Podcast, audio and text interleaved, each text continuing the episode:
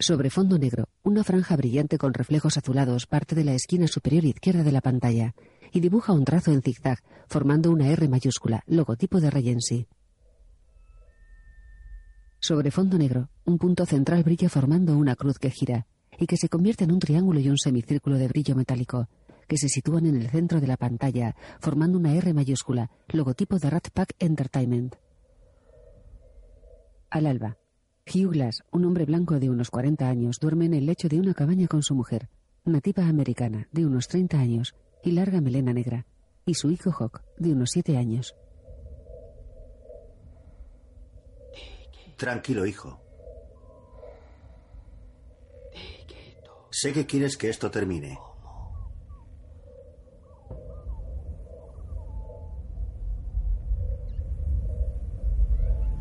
Estoy aquí.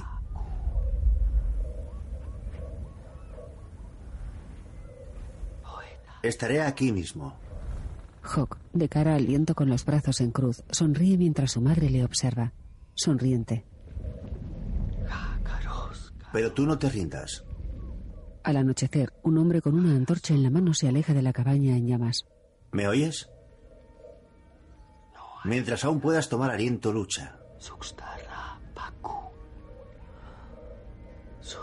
Respira, sigue respirando.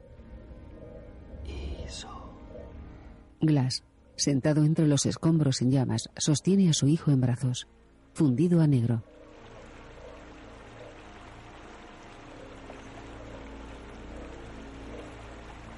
Sobre las aguas que circulan plácidas entre raíces y troncos, el reflejo de un bosque frondoso de árboles altos y de la luz que se filtra entre sus troncos.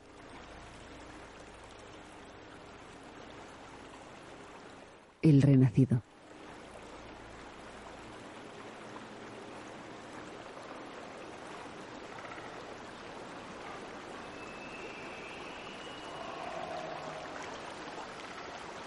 El encuadre avanza lentamente sobre las aguas que cubren las grandes raíces que sobresalen del lecho del bosque, todo cubierto de agua, que discurre como un gran río entre los troncos de los árboles. El encuadre se eleva hasta mostrar los troncos rectos y gruesos, entre los que se filtran los primeros rayos de sol.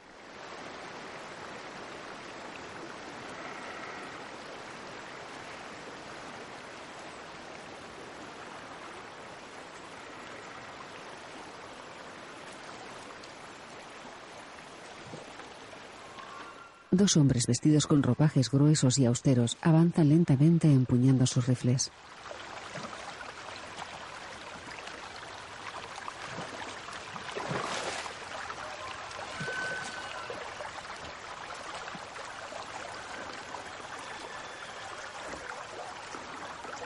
Uno de ellos se gira. Es Hawk, de unos 16 años.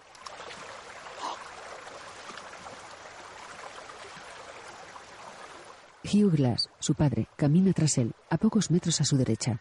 Mira a Hawk y señala al frente con la cabeza. Glass lleva una gran barba poblada y melena corta castaña. Viste una casaca gruesa y empuña el rifle. Atento. Hawk flexiona una rodilla y apunta hacia adelante. Glass le hace una señal con la mano para que se detenga. A lo lejos, a contraluz, la figura de un ciervo se distingue entre la niebla. Los tres hombres apuntan, quietos. Glass carga el rifle. Fitzgerald orina junto a un árbol. Ah, joder. La madre que parió a esos desgraciados. Coge el rifle. Alguien tiene ese rey en la cabeza. Se acerca a un grupo de hombres que limpian pieles en el bosque. ¿Has visto a Coulter? No. ¡Oídme! Cuando estén bien limpias, quiero que atéis las pieles. Y cuidado, los fardos no son de 15 pieles. Nosotros hacemos fardos de 30 pieles. Gerald. Ya está. Capitán. ¿Cómo vamos con la carga? ¿Qué me dice? Bueno, lo que digo es que sea lo que sea lo que estén cazando. Espero no escuchar otro disparo. Deberíamos salir antes del amanecer. De haber acabado esta mañana, por mí ya nos habríamos largado, pero los hombres están demasiado cansados. En pocas jornadas llegaremos al fuerte con las piedras. Solo habría que ocuparse de conseguir carne fresca. Ah, sí, ah, sí. Bridger se acerca a un grupo que descansa junto a una hoguera. Hemos matado a un ciervo.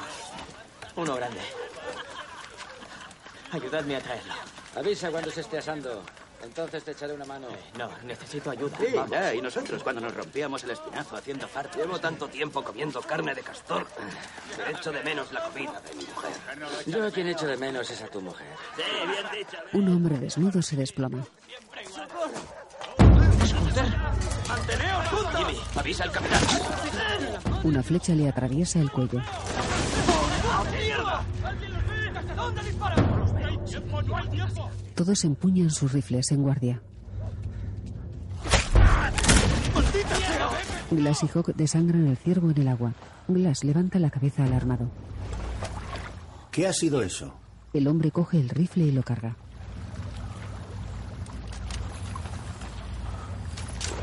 ¿Papá? Vamos. Dejan el ciervo y avanzan. Glass saca un cartucho de munición. Se la vierte en la boca. Y la escupe en el cañón del rifle. Un hombre arrastra el cuerpo desnudo de Coulter. Escondido tras un árbol, Freeman, un hombre de barba pelirroja, observa a varios jinetes que lanzan a un hombre por la colina. Se han cargado a Thomas.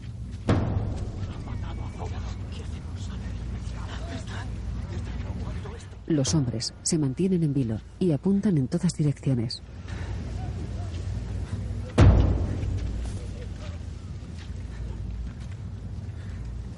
Bill mira hacia arriba asustado. Varios proyectiles cruzan el cielo.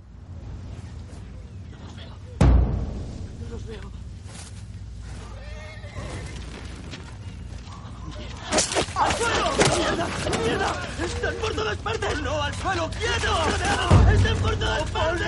¡Vuelva! ¡Vuelva! ¡No, no, no! Paul es abatido por una flecha. Todos se agachan. ¡Capitán Henry! ¡Máteme! Nos quieren a campo abierto. ¡No! ¡Que nadie se mueva! ¡Quédense donde están! Ya, y quieren las pieles. Tenemos que llegar al barco ahora o nos las quitarán todas. Glass y Hawk corren por el río. Decenas de jinetes atacan al grupo.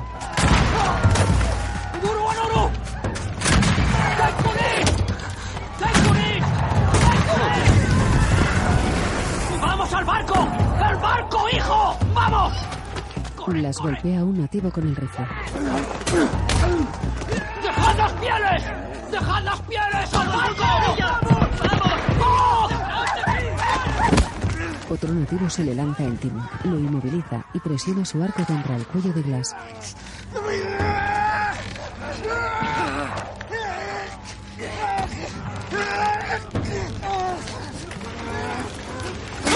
Alguien abate a su atacante, cuya sangre salpica la cara de Glass, que se incorpora. A su alrededor, hombres heridos y mutilados.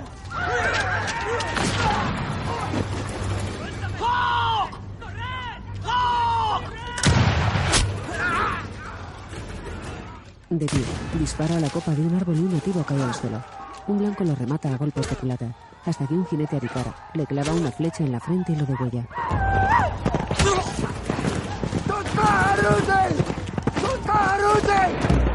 El jinete es abatido de un disparo en el hombro.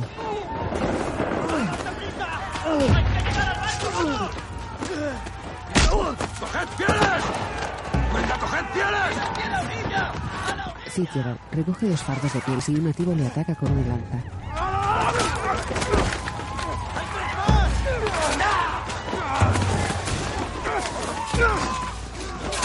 Forcejea y Fitzgerald lo apuñala. ¡Coged las pieles! ¡Coged las pieles! Fitzgerald coge dos fardos y se aleja. Un hombre con el torso desnudo apunta con una pistola a un caballo que descansa.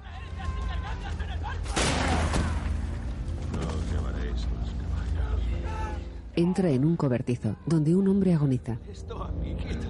Vendrás con nosotros, yo te llevaré. En el campo de batalla, varios nativos con cascos de pelaje de animal con cuernos saquean los cuerpos sin vida, mientras los supervivientes intentan huir.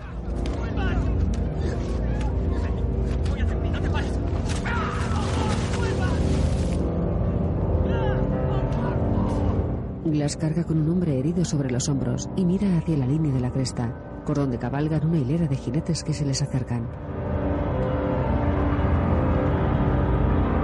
Bridger camina hacia atrás apuntando con el rifle y un nativo le ataca por la espalda y le hunde la cabeza en el río. ¡Hijo de puta! ¡Ve al barco, joder! Fitzgerald salva a Bridger y ambos avanzan por las aguas del río hacia el barco.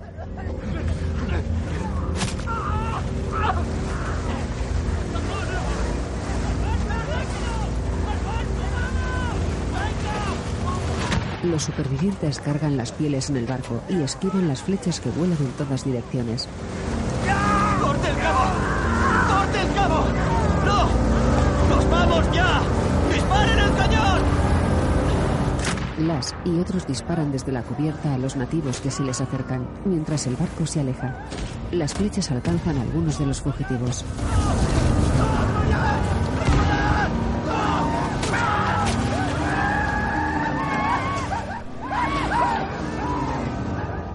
Encuadre sigue las humaredas negras que se elevan entre las copas de los árboles hacia las nubes grises y espesas.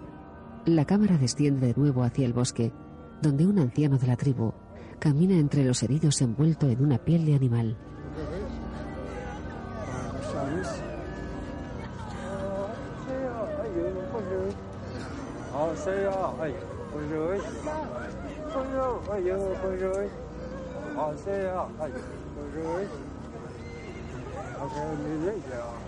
Se cruza con el líder de la tribu, Elk Dog. Mi hija Powaka no está aquí. Recoged las pieles que podáis. Los franceses nos darán caballos por las pieles y seguiremos buscándola. Un árbol en llamas se ronda. En el barco. Y el polvo convertido en ayuda. Y cuando la mañana sea clara, esta criatura y el Señor se Tiran un cuerpo al río. Un hombre quita las botas a un cadáver. Glass y Hawk hacen guardia con los rifles.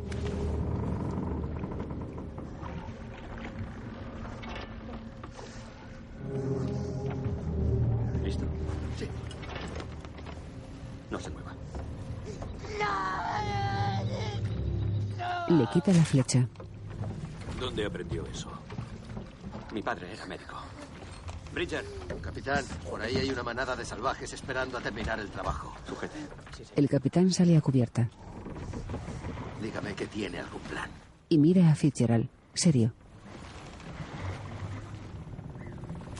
Glass. El Missouri no es seguro. Mientras nos sigan los Arikara. Hay que abandonar el barco. ¿Quieres que dejemos el barco?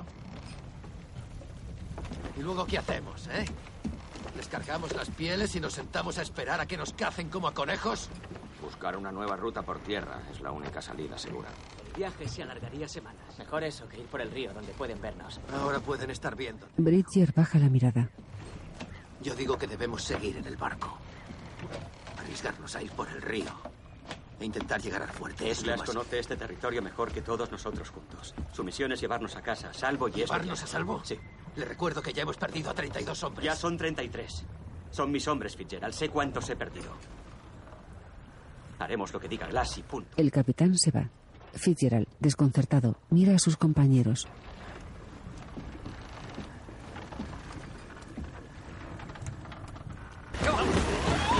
Descargan el barco. Hay que dejar el barco a la deriva. Si los Arikara nos siguen, lo encontrarán río abajo. La mejor ruta es caminar hasta el río Grande y seguirlo hasta el fuerte Kiowa. ¿Cómo? ¿Estás ¿A pie? seguro? Me lo compruebo. Nos pillará el invierno. Sí, a no ser que encontremos una posta y consigamos caballos. No hay postas tan lejos del fuerte. Cierto, capitán. Soltar ese barco es un error del demonio. Esos aricaras no son estúpidos. Podemos navegar y atracarlo junto a Arrowpik. Deja de actuar como si supieras de lo que hablas. No te metas donde no te llaman. Además, ¿quién te haría caso? Si hasta te pierdes para encontrarte el culo cuando vas a cagar, joder. Lo que digo es que Camp Rulen está en esa dirección. Podemos acampar allí. Caminaremos. Eso no lo dudo. Si mi padre hubiera sido médico, yo también me habría comprado el rango de capitán. ¿Y ahora qué hacemos? ¿Rezar para que estas pieles no se pudran hasta que volvamos a por ellas? Marquen bien el terreno. Estamos enterrando una fortuna. Aquí no hay espacio, hay que ir más arriba. Glass, trace una ruta. La más corta posible para rodear a los Arikara. Sí, señor. Se paran en un claro sobre el río. Esto no está bien. Todos sabemos que las pieles ya no van a estar aquí cuando volvamos. Es imposible cargar con ellas hasta el fuerte.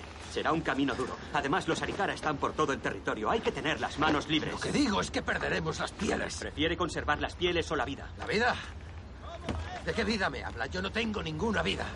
Yo solo sobrevivo y lo consigo gracias a estas pieles. ¡Joder! Eso es. Venga, Phil. No, no voy a hablar. Más. No pienso volver a casa después de trabajar seis meses como una mula, jugándome el cuello y viendo cómo nos matan. Casi lo perdemos todo. Ha sido una jodienda de trabajo. Y ese es el que nos ha jodido. Eh, ¿Quién me explica cómo los Arikara han podido pillarnos en cueros cuando se suponía que el señor Glass tenía que protegernos de eso? Con todos sus amiguitos Pony. Los Pony también son enemigos de los Arikara. ¿Eh? ¿Pero qué me dices de su hijito mestizo? ¿Qué clase de salvaje crees que era su madre? Ah, Deja en paz al muchacho. Solo digo una cosa. Un salvaje. Es un salvaje. Fitzgerald carga pieles en el lomo del caballo y se queda pensativo. Eh, Glass. ¿Es verdad lo que cuentan? ¿Que mataste a un teniente mientras vivías con los salvajes? Glass, sentado junto a su hijo, limpia el rifle. 21 soldados caídos y más de 40 plumíferos muertos. Y tú y tu hijo sois los únicos que salís con vida. Es casi un milagro, ¿no? Cállese de una vez. Glass mantiene la mirada baja. ¿Qué hiciste? ¿Mataste a uno de los tuyos para salvar a este cachorro? Gino, no te ¿Quieres pelea, hijo?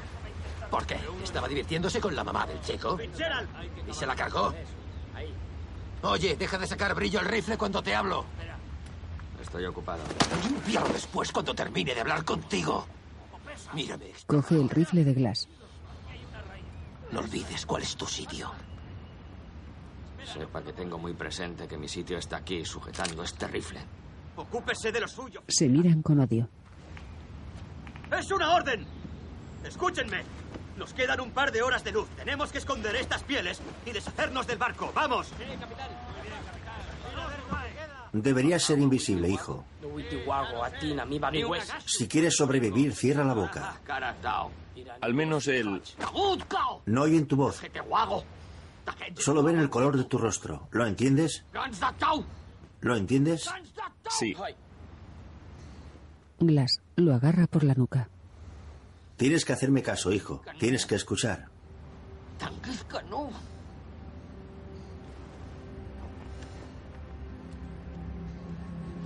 Glass lo suelta y se va.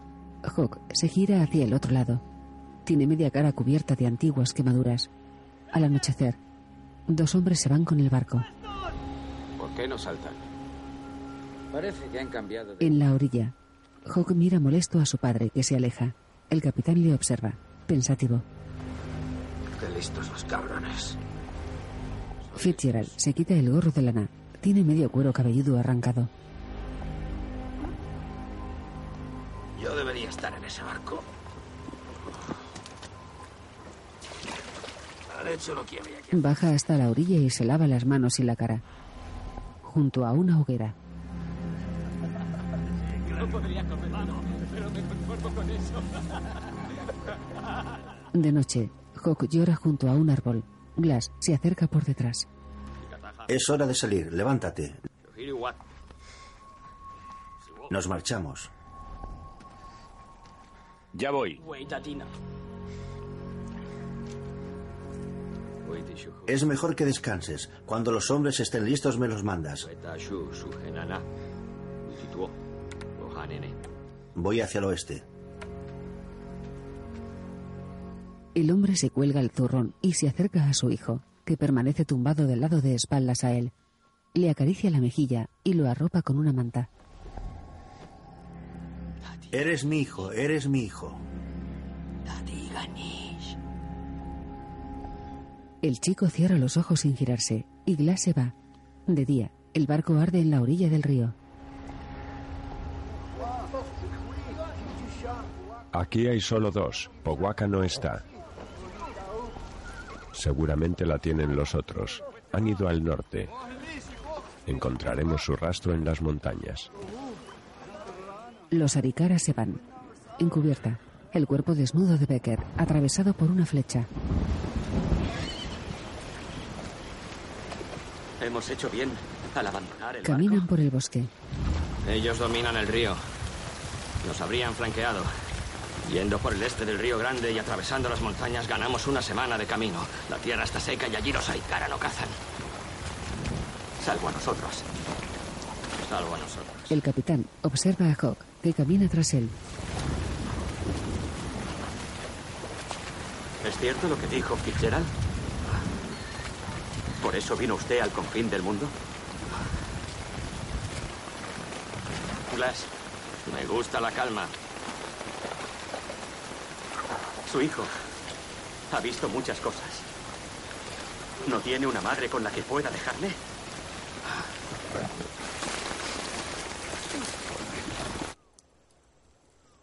Al amanecer, todos duermen entre los árboles. Fitzgerald se rasca la cabeza con avidez y se corta el pelo con un cuchillo.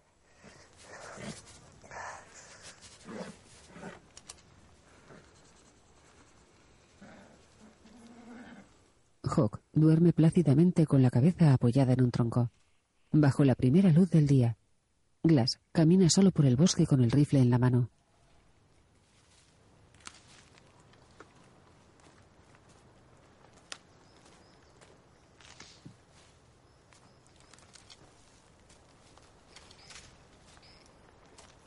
El hombre desciende por una torrentera atravesada por troncos caídos y sigue caminando por el bosque de altísimas coníferas, de troncos verticales.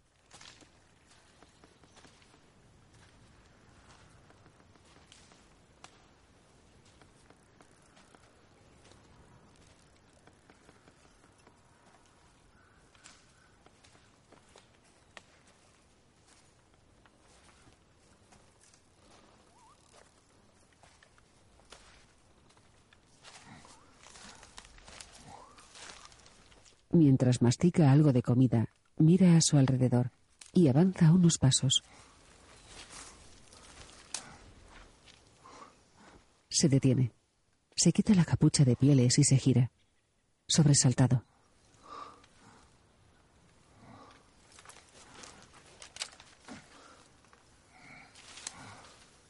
Empuña el rifle. Apunta y avanza lentamente. Sin bajar el arma da media vuelta hacia su derecha. Algo se mueve entre los arbustos.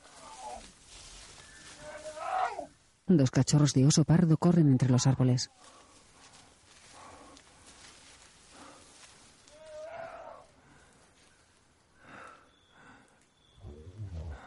Mira hacia atrás de reojo. Un gran oso pardo corre hacia él.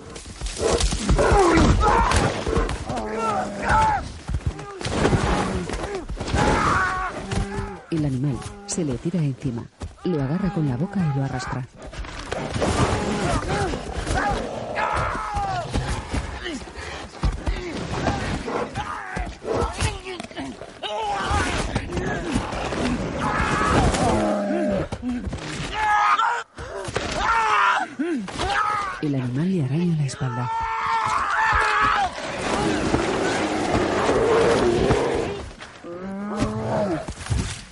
El oso lo sacude con fuerza y se le coloca encima.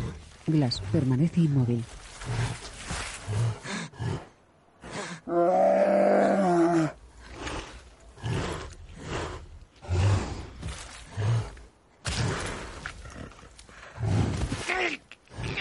El oso da un paso y le pone la pata delantera sobre la cabeza. El animal le huele y da un paso hacia atrás.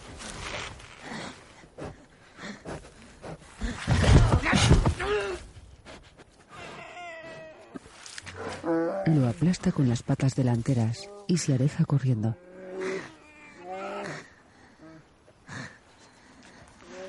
Glass, ensangrentado y dolorido, intenta moverse.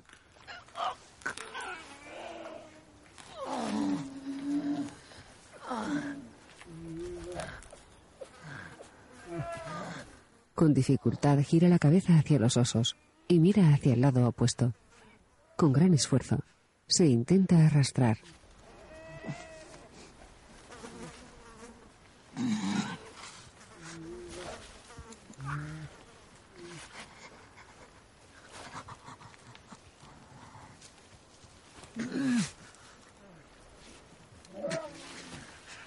Llega hasta el rifle y lo coge con una mano.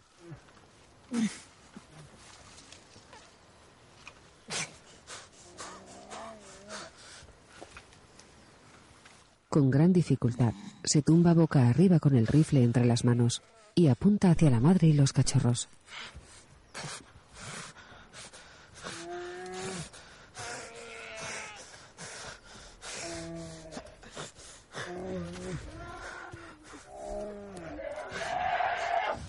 La madre se le acerca.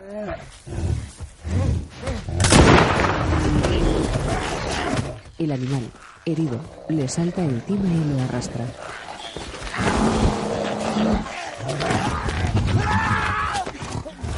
El oso lo tumba boca abajo y le muerde en la espalda.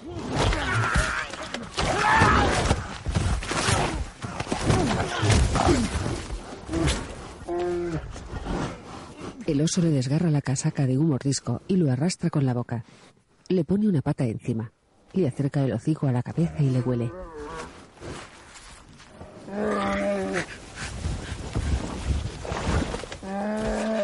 Con el hocico lo voltea boca arriba. Le pone una pata sobre el pecho y le lame la cara.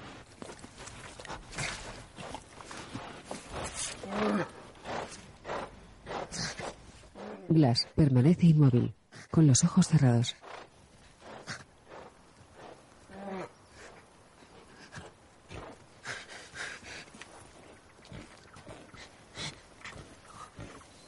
El hombre se palpa la casaca con la mano derecha. Coge un cuchillo y lo empuña.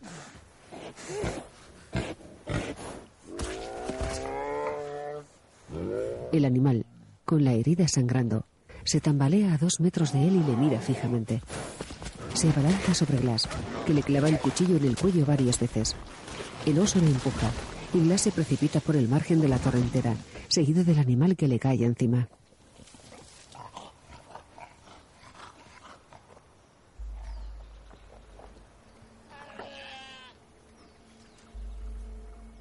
Ambos se quedan inmóviles.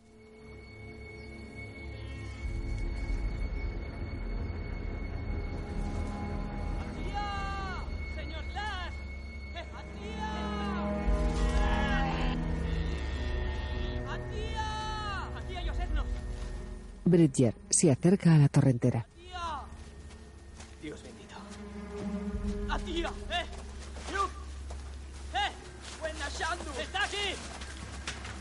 ¡Ya chico, atía! ¡Con ojo! ¡Por aquí hay osos! ¡Bajad! ¡Necesitamos ayuda! Blas. Tres hombres mueven al oso. Bridger vomita. ¡Oh, Dios mío! ¡Denme trapos! ¡Vamos! ¡Vamos! ¡Está desangrando! ¡Más trapos! Se los meten en el cuello. Aguante esto. Cuidado. Le ha destrozado. Tiene mérito que se haya cargado a ese grizzly. No debió disparar. El bosque está infestado de salvajes. ¡Ya basta! ¡He dicho que basta! ¡Aún estamos en territorio Aritana! ¡Es uno de nuestros hombres, joder! El chico es indio. Conozca el terreno, al norte y al oeste. Llévese a esos dos hombres. Bill, vamos. exploren el sur y el este. Busquen a todo el que pueda haber oído el disparo. Sí, señor. Tenemos que suturarlo. ¿Y yo qué? Está bien. Capitán. Quédate yo- aquí. Bill, vamos. Sujeta la pierna.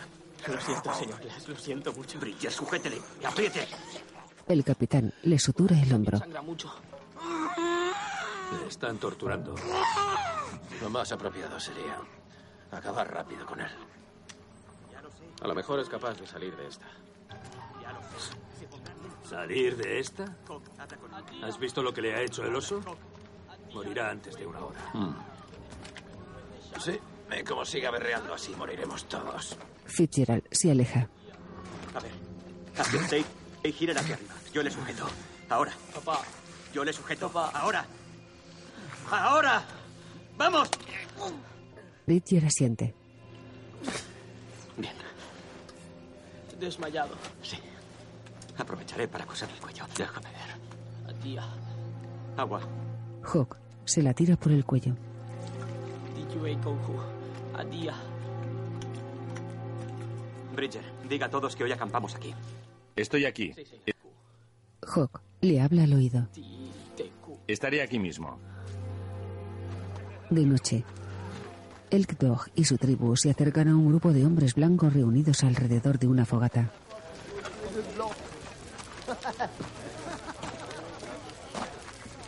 Toussaint está aquí.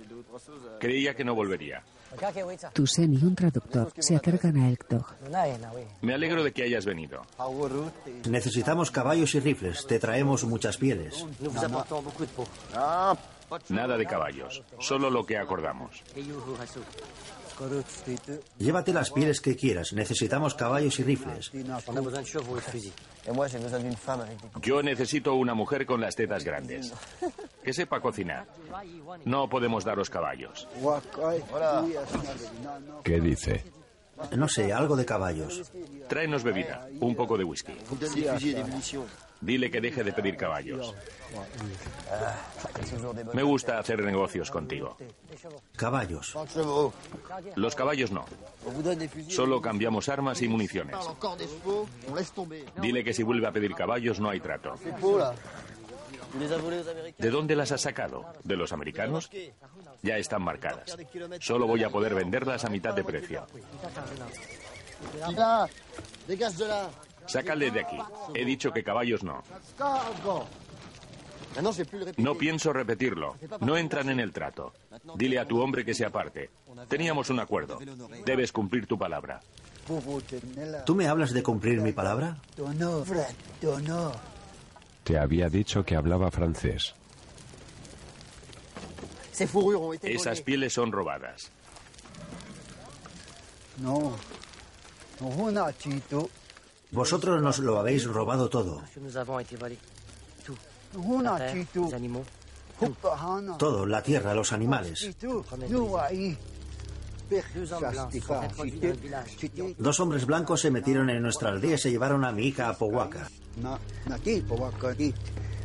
Os dejamos estas pieles porque os dimos nuestra palabra. Me llevo tus caballos para encontrar a mi hija. Intenta impedírmelo si quieres. Toussaint asiente. Los negocios son los negocios. Preparad cinco caballos para ellos. Los nativos se llevan los caballos. El capitán y sus hombres descansan junto a una hoguera. Quiero a todo el mundo levantado a la manera. Sí, señor, entendido. Cargar con Glass va a ser difícil. Y necesitamos avanzar lo máximo posible. Nos dividiremos en dos grupos. Fitzgerald, Jones, Fryman seguirán la orilla esta. ¿Dónde estará? Estoy aquí. Anderson, usted vigilará delante. Anderson, adelante. Esa zarpa no es tuya. Bridger le mira de reojo. No es para mí. Esa carne. El chico mete la zarpa dentro del zurrón de Glass. Hawk permanece al lado de su padre que agoniza y coloca la palma de su mano a unos centímetros sobre la boca de Glass.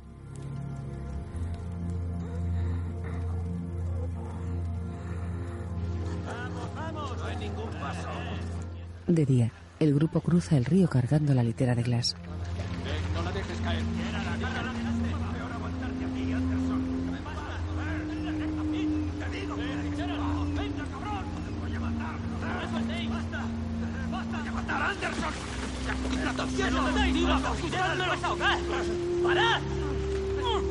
¡Yo le mato! Fitzgerald suelta la litera. Caminan por el bosque y empieza a nevar.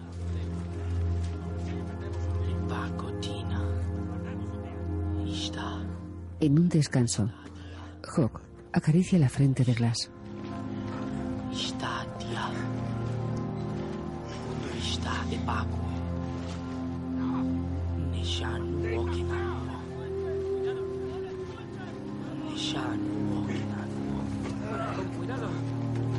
El grupo avanza junto al río y se encamina hacia la montaña, cubierta de nieve. Glass tiene los ojos cerrados. ¿Cómo pasaremos al otro lado? Iremos más lentos. No podemos más, capitán. Menuda pendiente. Eso es. Subidla hacia un lado. Levante la brilla. Maldita sea, no la inclinéis tanto. Pesa mucho. Levántala un poquito más. Ya lo hago. Pesa mucho. Todos al tiempo. ¡Arriba! A ver, yo subo a mirar. ¡Espacio! Un poco más. ¡No puedo y eso! ¡Un momento! ¿Y ahora qué pasa? ¡Mi pie! ¡A la mierda con esto! Así nunca llegaremos al otro lado. La litera se resbala. Capitán, si permite que siga sufriendo de esta manera, no nos hace ningún favor ni a nosotros ni a él. ¡Capitán! ¡Capitán! Dios, no, Allá arriba es lo mismo.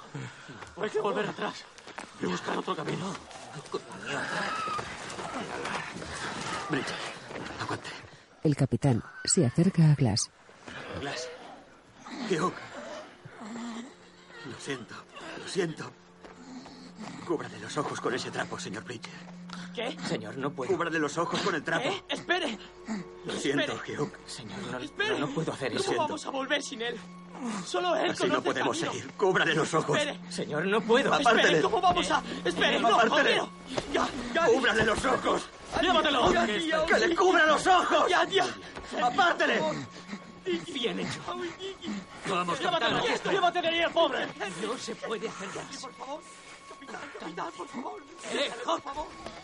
Bridger le coloca un trapo sobre los ojos y el capitán, de pie junto a la litera, le apunta con una pistola. Se queda pensativo y baja el arma. La compañía de pieles a la que represento ofrece 70 dólares a los dos hombres que permanezcan junto a Glass hasta el final. Yo me quedo. Yo también. Me da igual el dinero. Y un tercero. Lo siento, capitán. Tengo familia. No estoy loco. Capitán, tres hombres no pueden contener a un grupo de aricaras y menos estos chicos. Además, con 70 dólares no pagas una cabellera nueva. Que sean 100. Gracias a este hombre seguimos con vida. Ah, capitán, al empezar éramos 45. Ahora somos 10, casi 9. Es mi padre. Quédese con mi parte. Y con la mía. Puede quedarse con mi parte. Fitzgerald se queda pensativo. Está bien. Si el señor Bridger piensa lo mismo, me quedaré aquí con ellos. ¿Usted? Sí. Usted ya ha perdido mi parte de las pieles, de manera que tengo que recuperarla por otros medios. Tampoco cambiará mucho que nos retrasemos un día o dos. 300 dólares. No volveré de vacío. Pero habrá que cuidar a Glass hasta el final. ¿Queda claro? Sí, tiene mi palabra, ¿entendido? Fitzgerald se aleja. Llévenlo a algún lugar seguro antes de que anochezca. Sí, sí. Fitzgerald. ¿Capitán? Hay que cuidar a Glass el tiempo que sea necesario. Denle una sepultura digna. Se lo merece. Entendido. ¿Te has hecho daño? No es nada. Se me pasará. El capitán mira hacia Glass pensativo. De noche, en el bosque, Fitzgerald y Bridger duermen junto a una fogata. ¿Puedes oír el viento, padre? ¿Recuerdas lo que decía madre sobre el viento?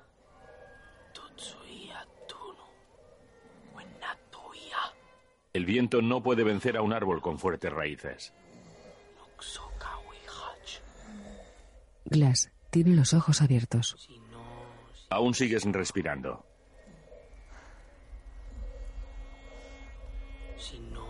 La echo mucho de menos. La luz de la luna se filtra entre los árboles. Glass recuerda. A cámara lenta, él y su mujer se miran frente a frente. Hawk, de unos cinco años, camina por la aldea con un pájaro negro sobre la mano. Las cabañas arden. Glass mira alrededor vigilante. Estaré aquí mismo. Estoy aquí. Atiende a su hijo, que tiene media cara quemada. Mientras aún puedas tomar aliento, lucha. Respira. Sigue respirando. Los soldados queman la aldea. Cuando hay tormenta y te paras delante de un árbol,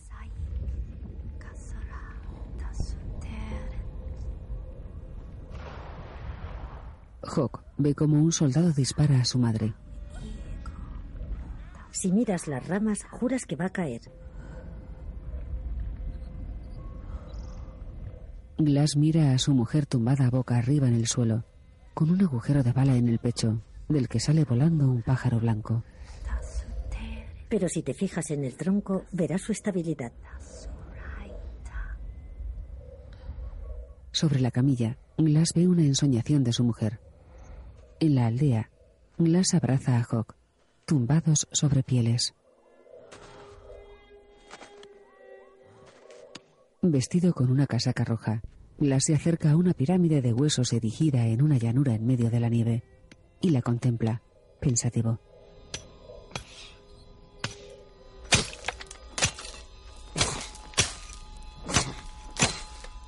De día, Fitzgerald cava un hoyo entre los árboles.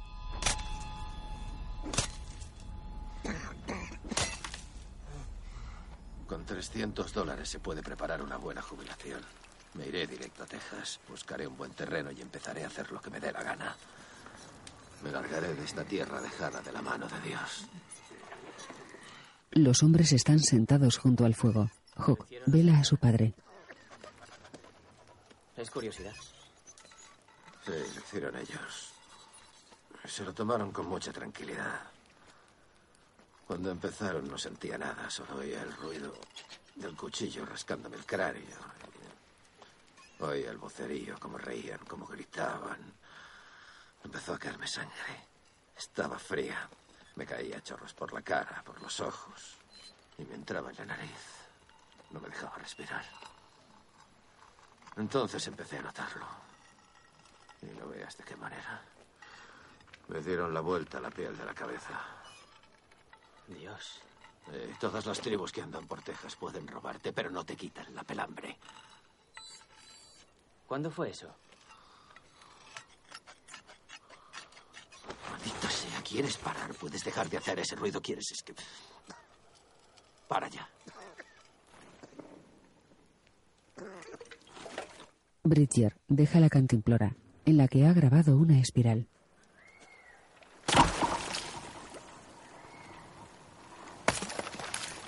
Bridger tira piedras al agua helada, rodeada de nieve. Hawk, con el agua hasta las rodillas, clava una estaca en el fondo y le ata un cordel. Cada vez estoy más lejos de Henry y los chicos por tener que cuidarte. Sentado cerca de Glass, Hay que subir la montaña, pero el invierno nos empuja hacia abajo. Si estás listo para recibir la unción, yo te la administro.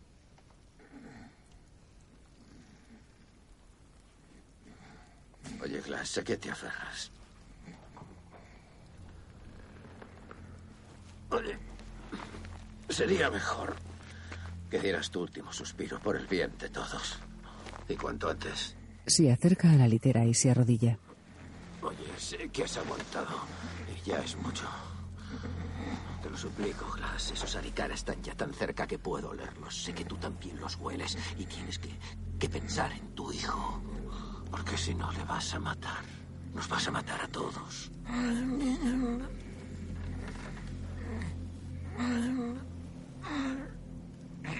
Si quieres, puedo apagarte. Evitaré este sufrimiento de forma rápida. Nadie sabrá que te rendiste. Lo haré por ti. Si quieres que lo hagas, solo tienes que parpadear.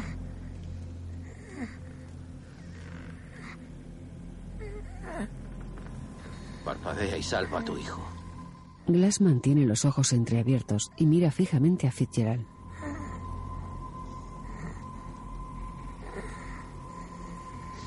Solo tienes que parpadear.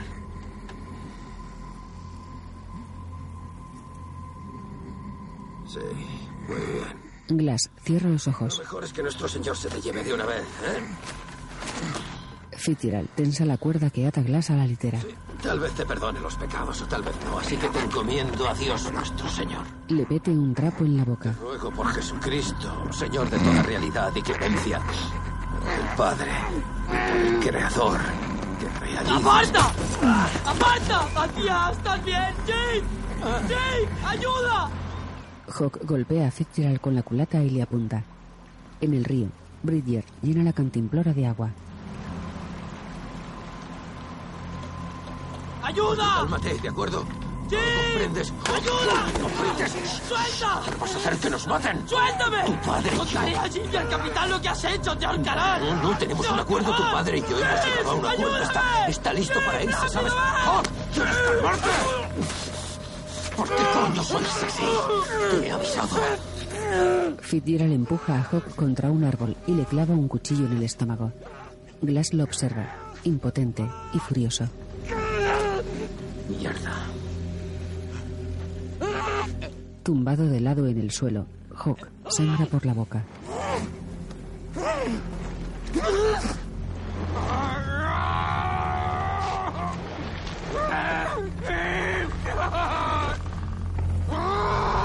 Glass ve como Fitzgerald coge al chico por los brazos y se lo lleva a rastras.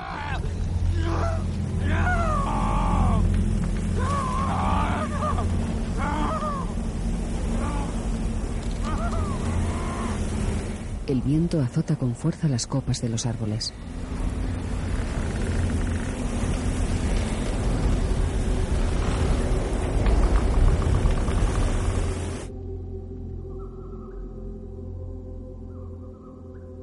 La luz crepuscular tiñe de azul la majestuosa sierra cubierta de nieve. En el bosque, Fitzgerald, de pie junto a un árbol, fuma su pipa abstraído. Traigo un castor, Hawk. ¿Respira diferente? Bridger se acerca a Glass No he notado nada. y le toca la frente. Está frío como un témpano. Tenga, señor Glass. Esto le ayudará a entrar en calor. Le tapa la cabeza con una piel. ¿Dónde está Hawk? ¿No está contigo? No. ¿No?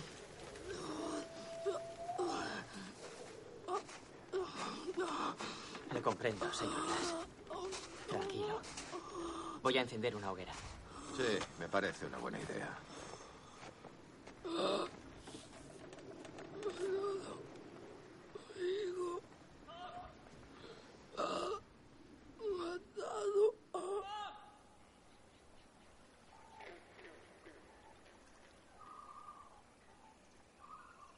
Cae la noche.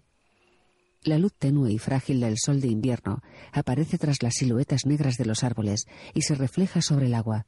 Bridger duerme. Maricaras. Hay unos 20 allá abajo en el río. Vienen hacia aquí. Coge tus cosas y vámonos. Joder. Eh, espera, ¿qué hacemos? Voy ahora mismo. ¿Qué pasa con Hawk? No es problema nuestro. No podemos dejarle aquí. Estará destripado y sin cabellera. Y si no es así, pues ya nos encontrará. Espera, espera, espera. ¿Y qué pasa con Glass? No es problema nuestro. Queda su suerte como todos. No, no. Le prometimos al capitán que le daríamos una Estoy hablando con un muerto. ¡Necesita el rifle! No podría usarlo aunque se lo pegaras con brea a las manos. Coge tus cosas. Vámonos. No, no podemos dejarle. Joder, no tenemos otra salida, hijo. No, no podemos. Mírale. Muy bien, a la mierda. Vamos, levántale. ¿Quieres llevártelo? Andando. Destapa a Glass y tira de él. ¿Quieres llevártelo? Vamos. Despacio, Fitz. Con cuidado. ¡No puedo! Coge tus cosas. Coge tus cosas. No quiero. Lo mete en el hoyo y lo cubre de tierra. ¡Cállate!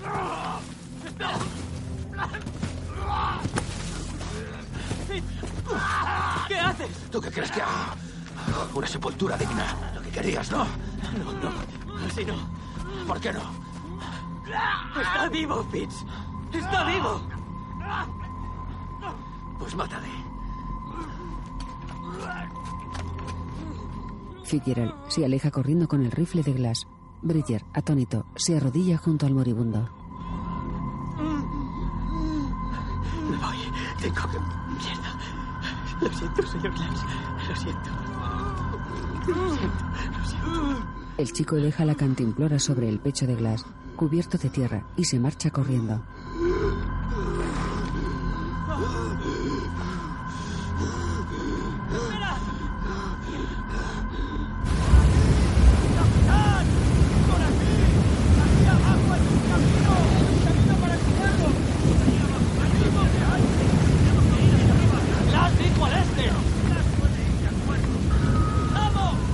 ¿Qué dice el mapa?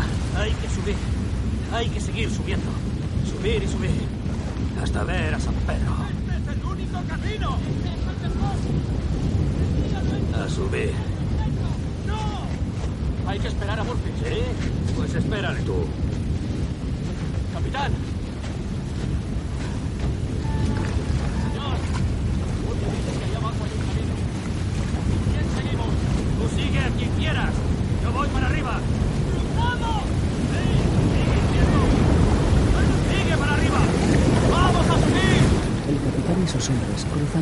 aguas heladas junto a una gran cascada.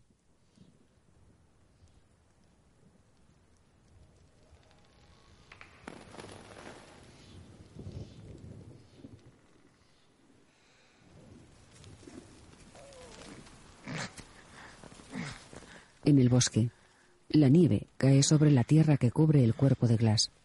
El hombre consigue levantar una mano y mover los dedos.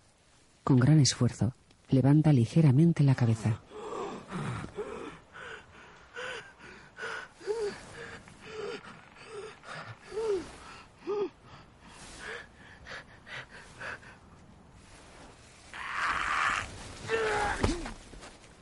Se agarra a una pared del hoyo y se da la vuelta.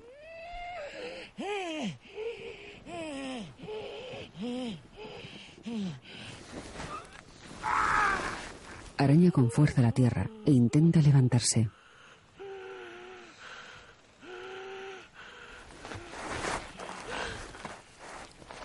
Tumbado boca abajo, consigue mover el otro brazo y arrastrar medio cuerpo fuera del hoyo.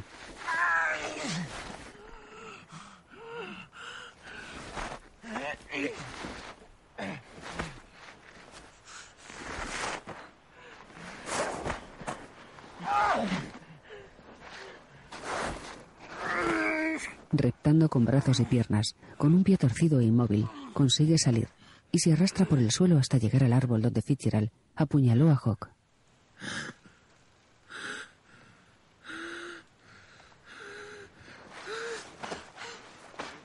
Observa una mancha de sangre en la nieve y la toca con la mano, pensativo.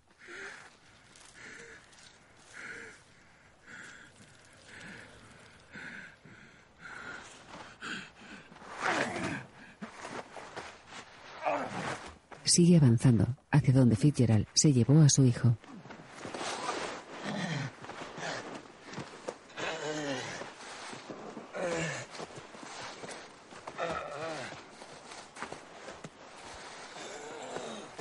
Junto a un árbol, tumbado boca arriba, el cuerpo sin vida de Hawk. Glass se queda inmóvil. Avanza hasta llegar a su lado y lo contempla.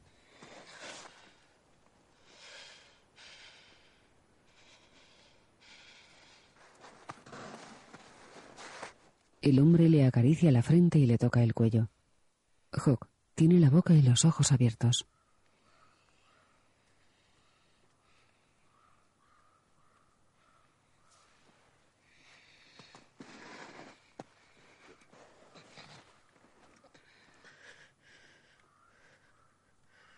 Glass se tumba de lado, apoyando la cabeza en el pecho de su hijo, y le cierra los ojos. No voy a abandonarte, hijo. Estoy aquí mismo.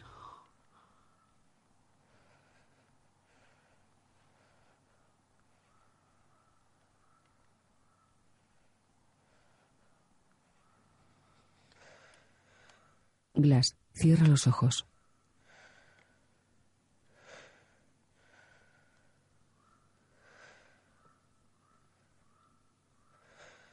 Una gruesa capa de nubes negras cubre el sol y la niebla se esparce por la montaña.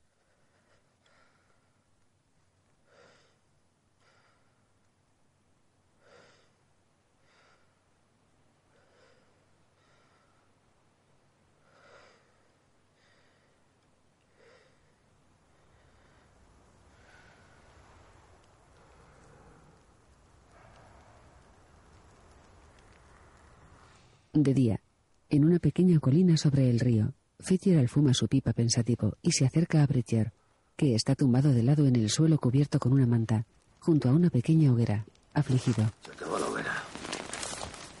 No puedo sentir los pies. Sobrevivirás. Pero no nos hemos alejado ya lo bastante de los Arikara. Bueno, 12 Aricaras avanzan el doble de rápido que nosotros. 20. ¿Eh? Dijiste que habías visto a 20. Ya. ¿A dónde quieres llegar? Fitzgerald recoge sus cosas y Bridger se incorpora. Me despertaste. Dijiste que viste a 20 Arikaras. Bueno, sí, 20. 12, ¿qué más da? No creerás que me iba a quedar contando a esos plumíferos de mierda, ¿verdad? Por cierto,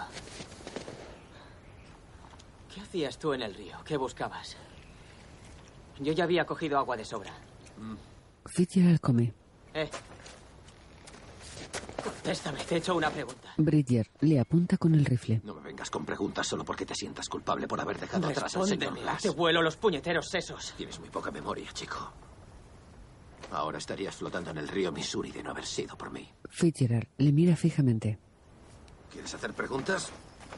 ¿Qué quieres saber? Pregunta. ¿Mm? ¿Quieres saber por qué dejaste al señor Glass a su suerte, verdad? O mejor, ¿por qué dejaste a tu amiguito por ahí? Aún no sabes si sigue con vida. ¿Es eso lo que quieres saber? Yo te diré por qué. Porque aún no eres un hombre. ¿Sabes? Porque estabas cagado de miedo igual que ahora. Baja ese rifle. Los Arikara. ¿Qué les pasa? Respóndeme, ¿de verdad los viste en el río? Baja el rifle. ¡Que se viste a los Arikara! No. No vi ni uno. Dios. Me mentiste, cabrón. Me mentiste. Fitzgerald le quita el rifle, le golpea con él y le apunta. Tenía que hacer que entraras en razón. Glass estaba muerto y Hawk por ahí perdido. No había motivo para arriesgar nuestra vida. A mi parecer te he salvado la vida dos veces. Yo para ti tendría que ser Dios. Y lo que Dios da, Dios lo arrebata. El hombre le pone el cañón en la frente. Joder. Tienes suerte, cabrón. La próxima vez que quieras dispararle a alguien, usa. Usa un poco de pólvora. Ceba el rifle. Le devuelve el rifle al chico y se cuelga el suyo y el de Glass. Venga, nos largamos. Coge tus cosas. Fitzgerald se aleja y Bridger llora, tendido sobre la nieve. Glass sigue tumbado junto a su hijo.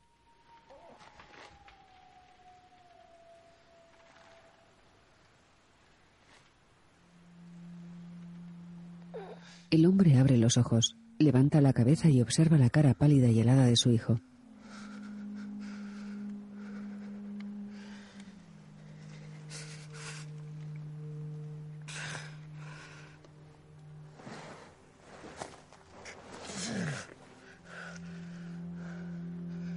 Tembloroso, se incorpora levemente. Le quita un colgante con una hoja doblada y atada y se lo guarda en el interior del abrigo.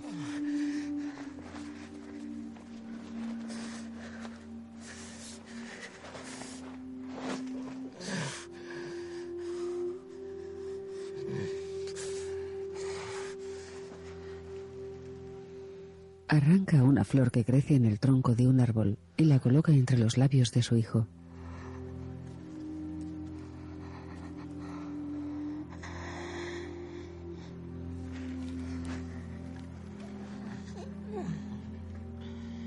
Le acaricia el pelo y toca la frente del chico con la suya.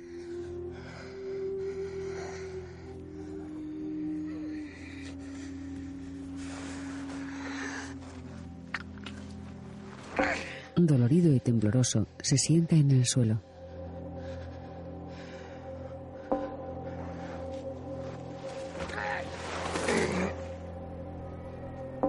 Bridger y Fitzgerald avanzan por una llanura cubierta de nieve. Glass se arrastra por el lecho del bosque con la cantimplora en la mano y llega hasta su camilla. Coge su zurrón y lo abre. Está vacío.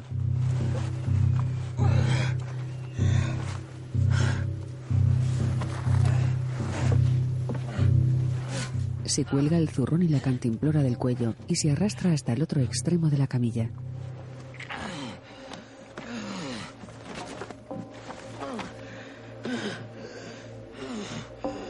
Tira de la manta y se ata una cinta roja alrededor de los dedos.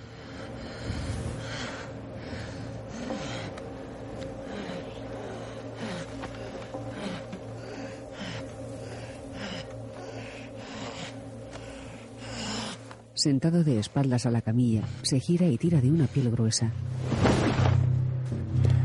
Fitzgerald y Bridger caminan por una llanura helada.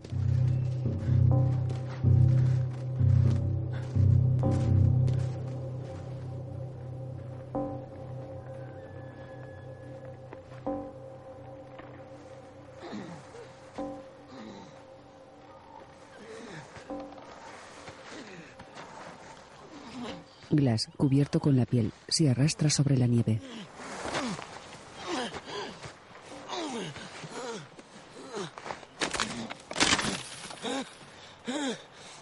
Llega hasta el esqueleto de un animal, le parte una costilla, arranca un pequeño trozo de carne pegado al hueso y se lo come con ansia.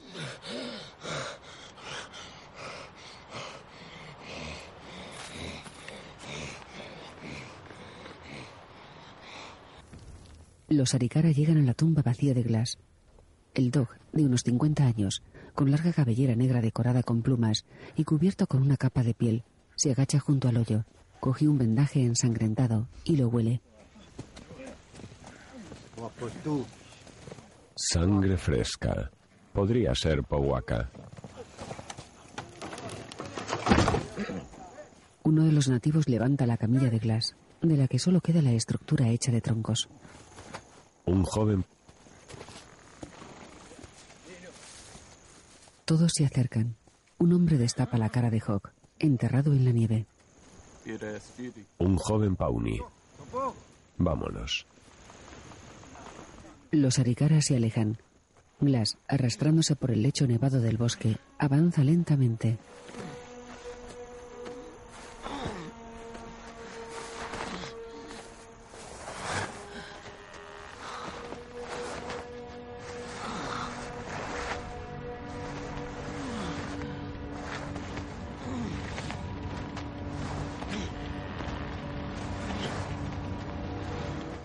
Hasta el borde de un precipicio, que da un valle extenso y verde iluminado por la luz fría del sol. La llanura, cubierta de abetos entre los que se divisan pequeñas manchas de nieve, está partido en dos por un río majestuoso de aguas cristalinas. El hombre contempla el paisaje maravillado. Tumbado boca abajo en una roca sobre el río, Blas se moja los dedos y se los lame. Se descuelga la cantimplora del cuello la llena de agua y bebé.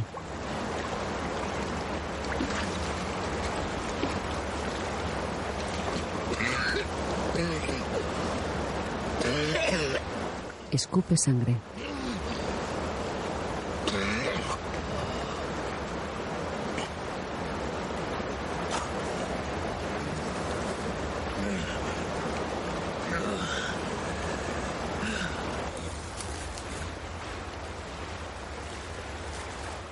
Recostado junto al río, arranca un manojo de hierbas secas y lo coloca sobre una losa. Se vierte un poco de pólvora en la palma de la mano y se la aplica sobre la herida del cuello.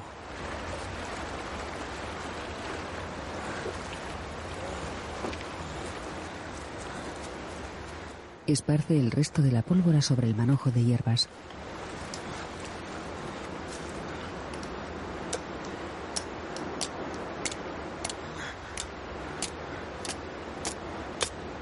Golpea una piedra contra el mango de un tenedor junto a los hierbajos que prenden. Glass sopla y atiza el fuego con el tenedor.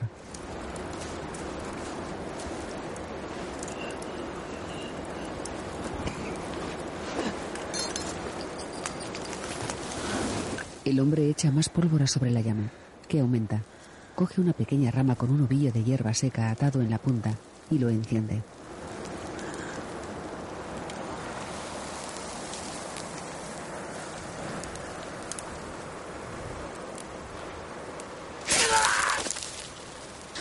Se lo acerca a la herida del cuello, que echa chispas. Se queda tumbado boca arriba, exhausto.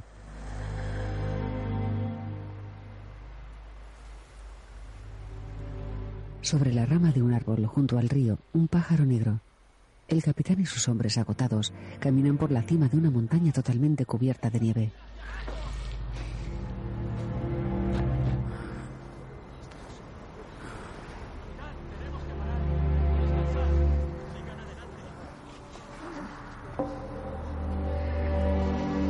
Fitzgerald y Bridger avanzan por lo alto de una colina nevada.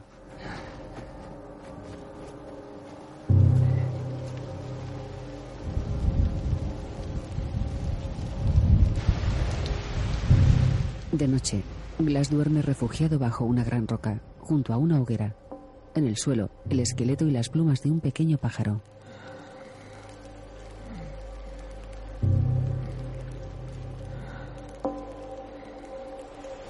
De día, junto al río, Glass se pone de pie con la ayuda de un tronco que hace las veces de bastón, al que se agarra con ambas manos.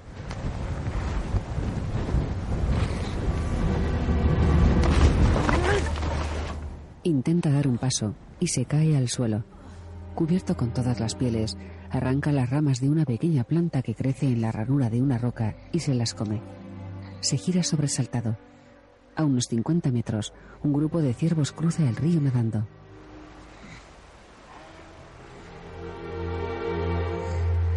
El hombre se quita la capucha, empuña el bastón como si fuera un rifle y apunta hacia los animales.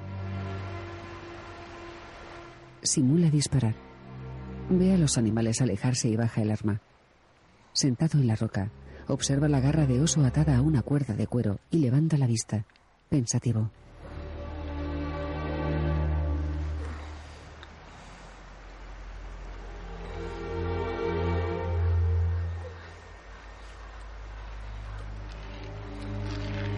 Con una piedra escribe Fitzgerald sobre el suelo de pizarra.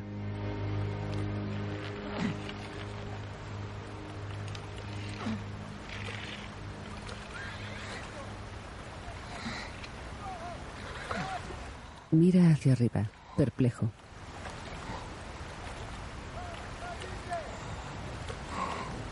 Frunce el ceño. Mira al frente y se apresura a esconderse bajo la gran roca. Asoma la cabeza y ve a dos aricara a caballo que se detienen junto al río, a unos 20 metros de él. Glass se queda inmóvil unos instantes y se arrastra hasta el fondo del hueco de la roca.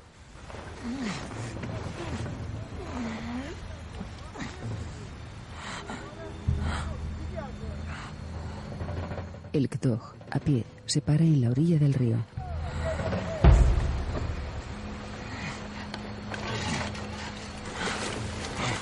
Glass coge la cantimplora, se arrastra de espaldas hacia el agua y se aleja dejándose llevar por la corriente.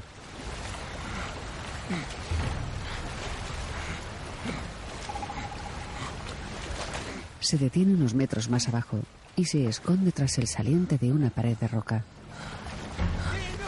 Glass mira hacia arriba. En lo alto del risco hay dos aricara de pie, apuntando hacia la otra orilla. Otro aricara se agacha junto al hueco de la gran roca y mira hacia Glass.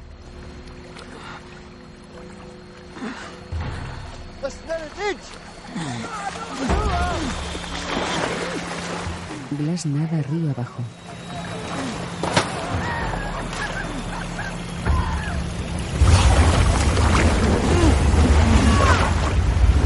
Los Arigara le disparan flechas a Glass y.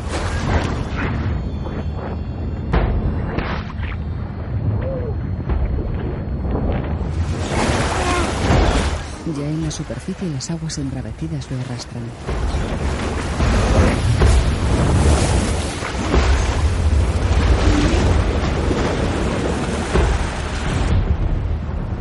El río forma grandes escalones que acaban en una gran cascada.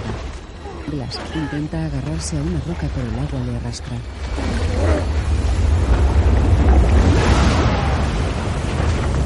Cae por la cascada de unos 10 metros y sigue río abajo, entre rápidos y grandes desniveles.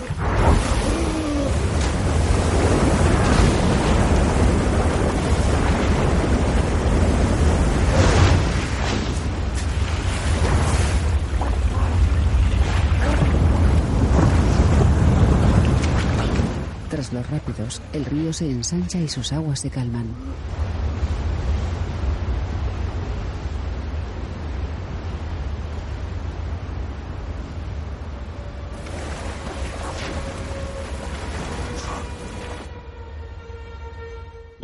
Nada a favor de la corriente. El hombre bucea hasta el tronco de un árbol que flota a la deriva y se agarra a él, agotado.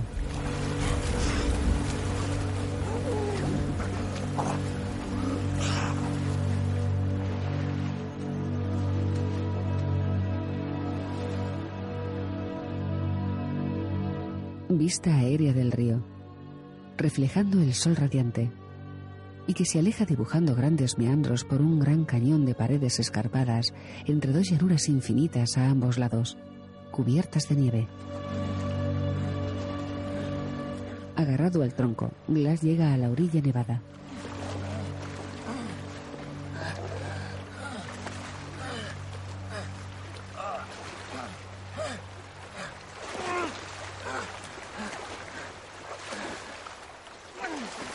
Se pone de pie y sale cojeando del agua.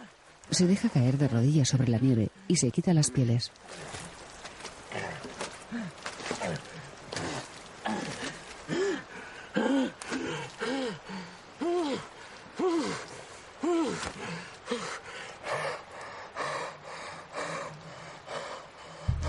Se calienta los dedos con el aliento y se deja caer de espaldas, agotado.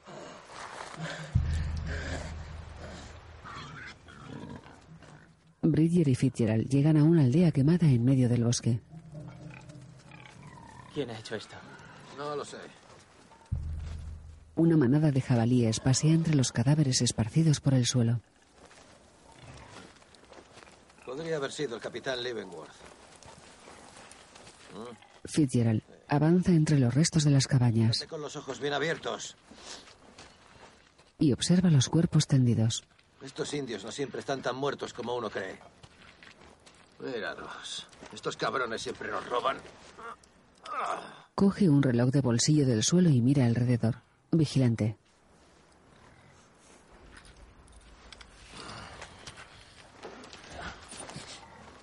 Se gira sobresaltado y se queda inmóvil.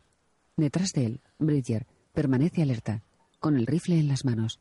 Ambos avanzan por el poblado con cautela.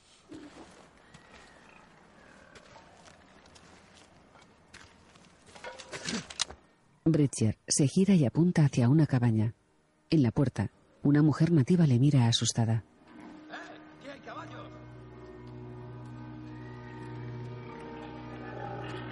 Oye, Bridger. El chico se aleja de la mujer lentamente, sin dejar de mirarla. Tenemos caballos. El chico se saca un paquete del bolsillo, lo deja junto a una cabaña y sigue a Fitzgerald. ¿Qué quieres hacer con estos cerdos? La mujer lo coge. Es un trozo de comida envuelto en piel. Sin apartar la vista del chico, la mujer come. De noche, descansan junto a una hoguera. ¿Estás bien, chico? ¿Tienes la cabeza en su sitio? Imagino.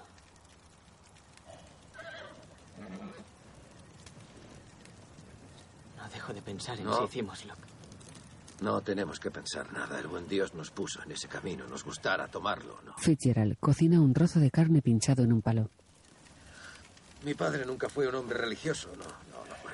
Todo lo que no podía cultivar, cazar o comer simple y llanamente no existía para él. Verás, una vez se fue a las montañas de Saba, en Texas.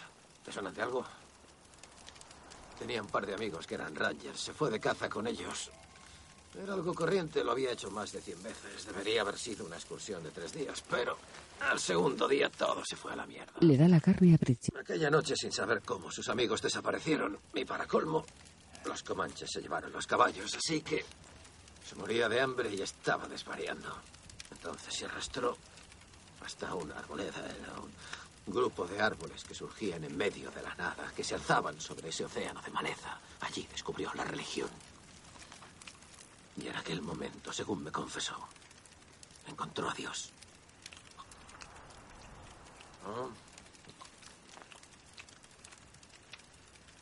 Y resulta que Dios era una ardilla. ¿Eh? Una muy carnosa. Fitzgerald mastica y sonríe. Encontré a Dios, solía decir. Entonces, deleitándome con la gloria y la sublimación de la piedad, cacé a esa desgraciada y me la comí. Pensativo, mira fijamente a Bridger.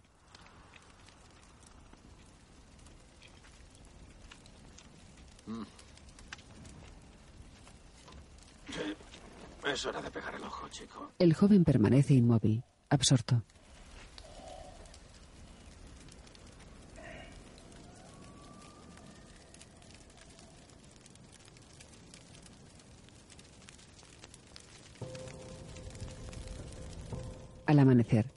Se calienta las manos sentado junto a una hoguera en la orilla.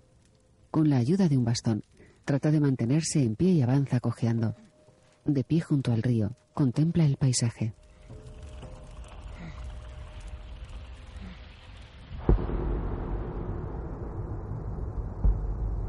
Una estela de fuego cruza el cielo y desaparece tras las montañas. Fitzgerald, de pie sobre la nieve, la contempla y se gira extrañado.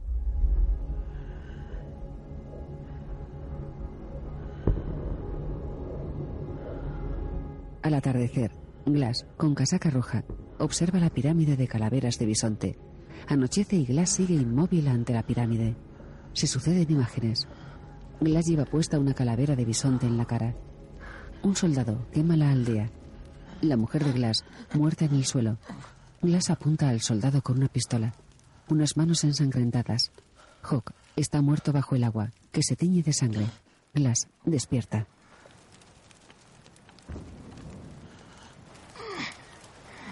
Glass, tumbado al lado de una hoguera junto a la orilla del río, se quita las pieles. Se abre la camisa y se mira el hombro, cubierto de heridas oscuras y profundas. Mete el dedo en una de ellas, se lo mira y se vuelve a subir la manga de la camisa.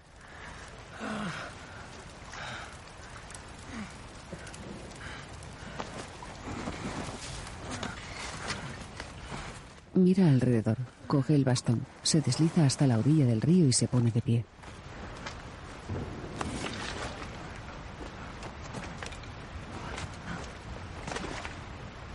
Mete en el agua, que le llega hasta las rodillas, y se acerca a un pequeño muro de piedras en forma de arco abierto por la parte superior.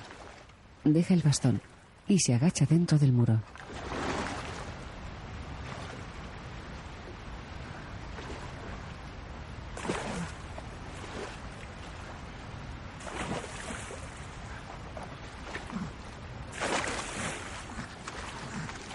Agarra un pequeño pez y lo muerde con ansia.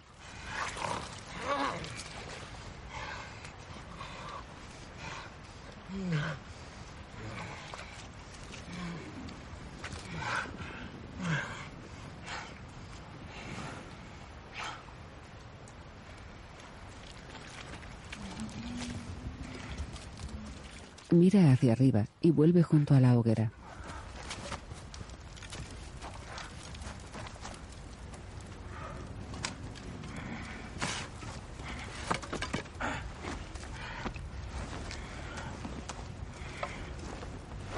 Vuelve a mirar hacia arriba, se pone las pieles, coge el bastón y sube por la ladera.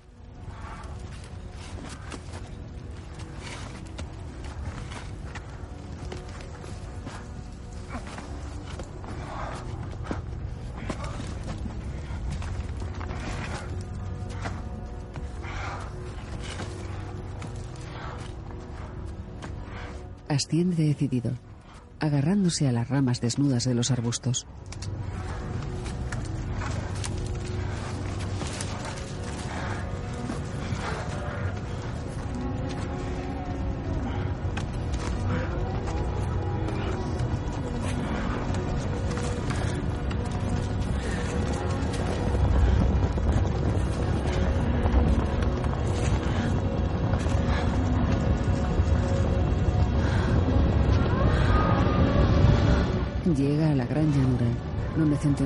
Búfalos huyen en estampida de una manada de lobos que les ataca. Blas contempla la escena fascinado. Los lobos acorralan a uno de los búfalos y le atacan. Blas se acerca lentamente a los lobos, mientras la manada de búfalos se aleja.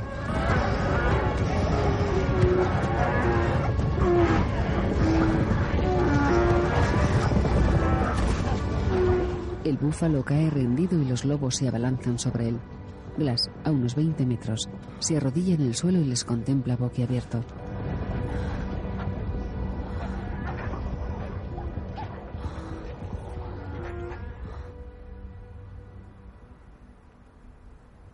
Cae la noche.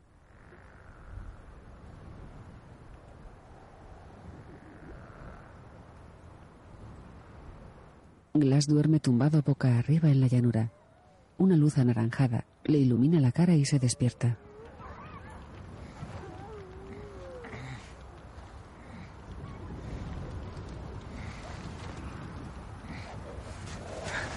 Glass mira hacia atrás, donde dos hogueras arden cerca del búfalo muerto. Un lobo huye del fuego con la cola ardiendo. El hombre se arrastra hacia las llamas.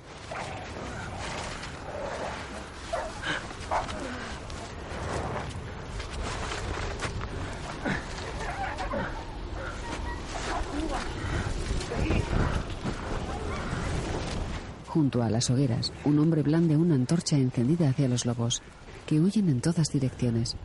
Glass se agarra al bastón, se pone de pie y le observa.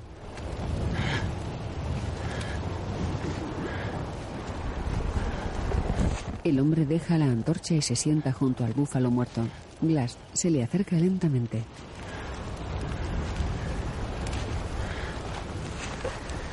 El búfalo tiene el vientre abierto y desgarrado. Y el hombre, un nativo de larga melena negra, agarra un trozo de carne cruda con las dos manos y come con avidez.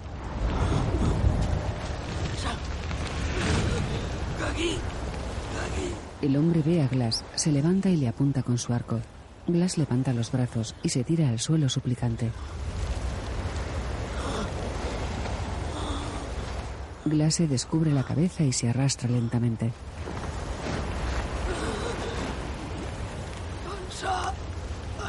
Glass se acerca las manos a la boca, suplicante, y señala al búfalo.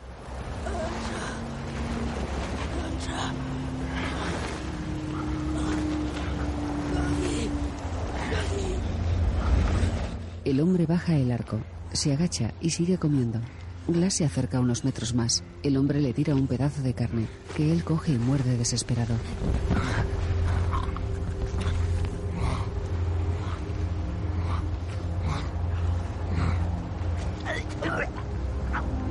Glass vomita y sigue comiendo. El hombre, Hikuk, con la boca y las mejillas llenas de sangre, muerde la carne mirándole fijamente.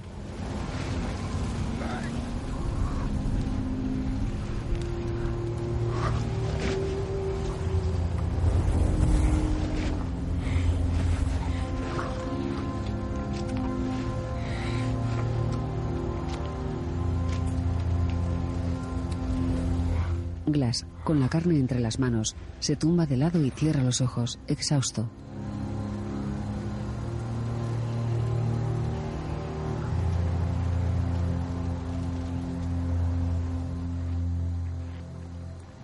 De día, un caballo descansa cerca de las cenizas de las hogueras apagadas. Higuk se acerca a Glass, que duerme boca abajo sobre la nieve, y le levanta la camisa con la punta de su arco. Tiene la espalda morada llena de cicatrices profundas. Le despierta con pequeños golpes. Estoy herido. ¿Qué te ha pasado? Un oso.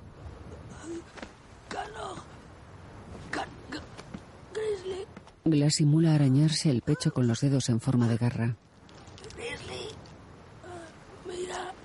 Se quita el colgante con la garra del oso. Se lo da a Hikuk, que lo coge y le mira asombrado. Mis hombres me dieron por muerto. Mataron a mi hijo. Hikuk contempla el colgante. Yo también perdí a mi familia. Los Sius mataron a mi tribu. Voy al sur a buscar a más Pauni. Hikuk mira a lo lejos. Me parte el alma, pero la venganza está en manos del Creador. Hikuk coge sus alforjas y se aleja hacia el caballo. Glass suspira resignado. Hikuk se gira. Cabalgarás conmigo. Glass le mira incrédulo. Los dos hombres cabalgan por una llanura de tierra árida entre montañas nevadas, bajo el cielo gris. Hikuk lleva las riendas del caballo, blanco con lunares negros, y Glass va sentado detrás. De noche, junto a una hoguera, Glass duerme y Hikuk contempla el cielo.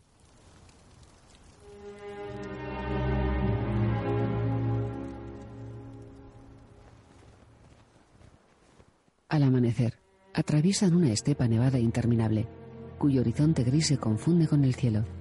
Arrodillado, junto al río, Glass llena la cantimplora y bebe. Hikuk se le acerca y le observa.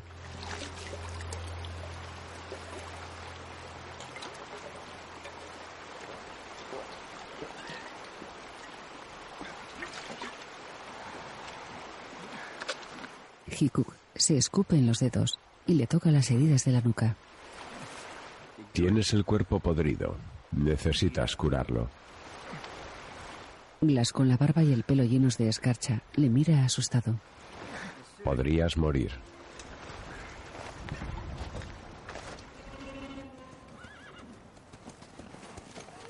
Bridger y Fitzgerald, a lomos de dos caballos, llegan a una loma desde la que se ve una pequeña aldea. ¡Eh! Ahí está. Lo hemos conseguido.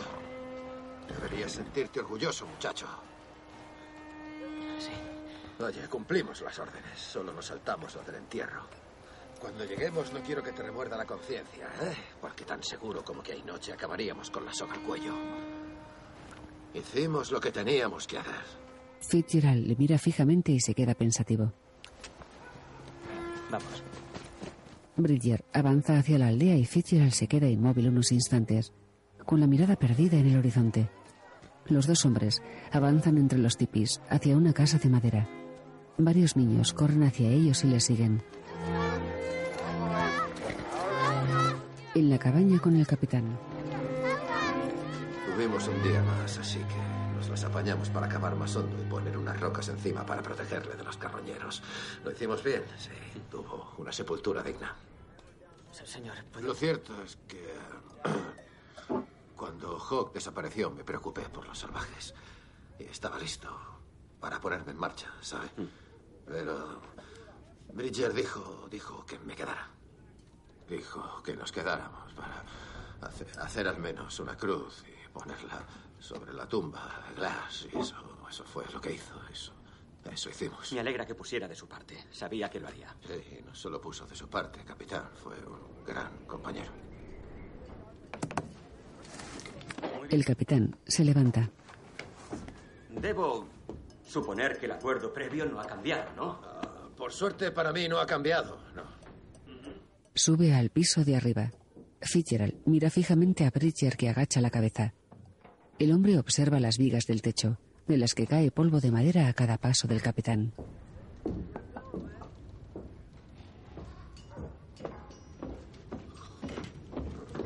El capitán vuelve con un puñado de billetes. Gracias por su valor, su honor y su servicio. A pesar del trato, señor Bridger, merece usted algo por lo que ha hecho. El capitán da unos cuantos a Fitzgerald, que los cuenta, y deja otro montón en la mesa ante Bridger, que los deja y se va.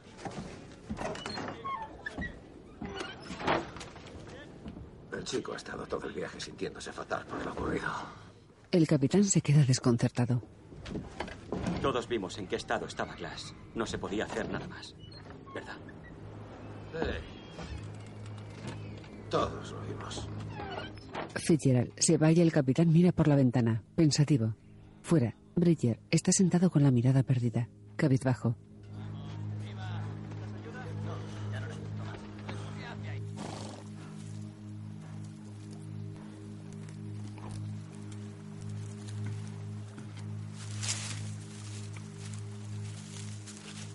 Hikuk recoge hierbas secas que arranca de un margen y se las guarda en el zurrón.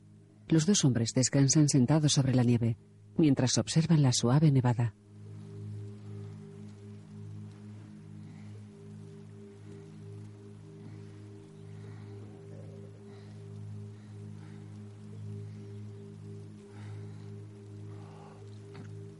Hikuk levanta la cabeza y saca la lengua. Glass le observa, sorprendido.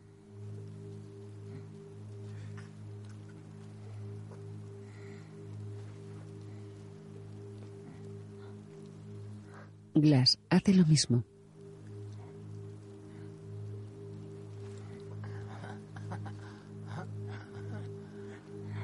Los dos hombres se miran y sonríen divertidos mientras saborean los copos de nieve.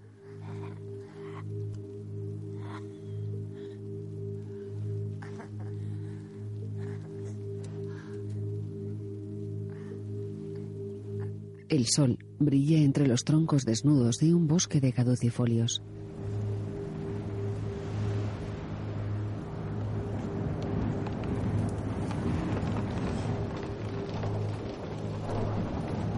Las nubes lo cubren rápidamente. En medio de una tormenta de nieve, Hikuk, que camina con las riendas del caballo en la mano, saca la lengua y sonríe mientras Glass, a lomos del animal, intenta mantener los ojos abiertos.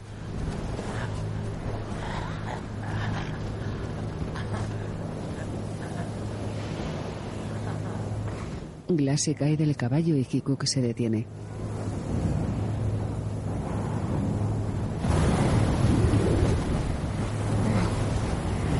Glass está tumbado en el suelo, con los ojos cerrados, en medio del bosque.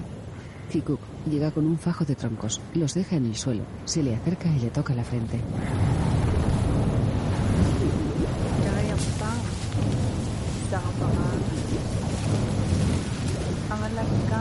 Hikuk sopla un ovillo de hojas secas que se enciende.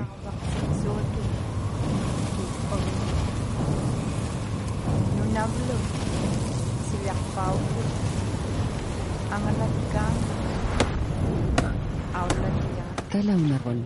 Camina por el bosque con un fajo de ramas largas y estrechas.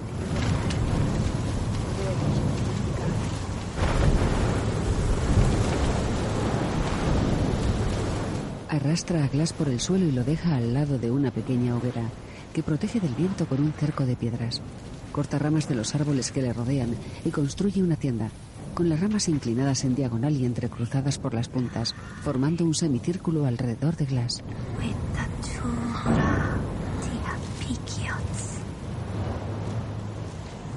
Cuando hay tormenta y te paras delante de un árbol, si miras las ramas, juras que va a caer.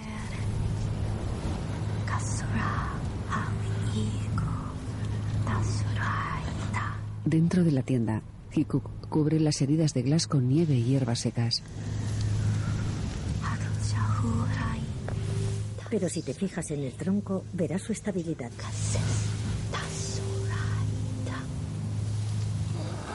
Glass abre los ojos. Fundido a negro.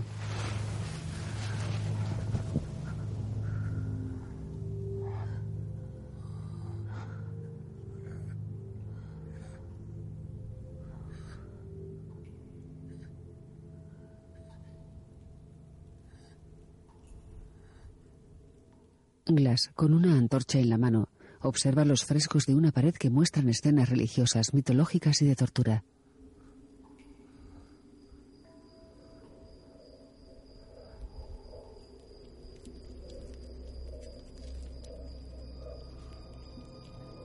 De día, Glass, con camisa, está de pie ante las ruinas de una antigua iglesia, de la que solo queda en pie la pared del altar llena de frescos y una campana sin badajo que se mece colgada en los restos de la fachada.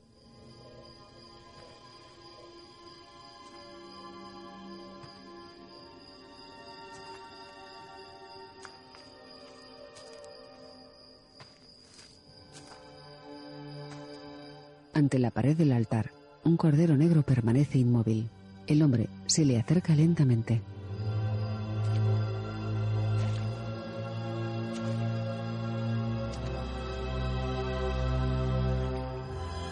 Ante los frescos. Hawk se gira hacia su padre, que le contempla inmóvil. El chico se le acerca caminando por un riachuelo que cruza la iglesia hasta la entrada.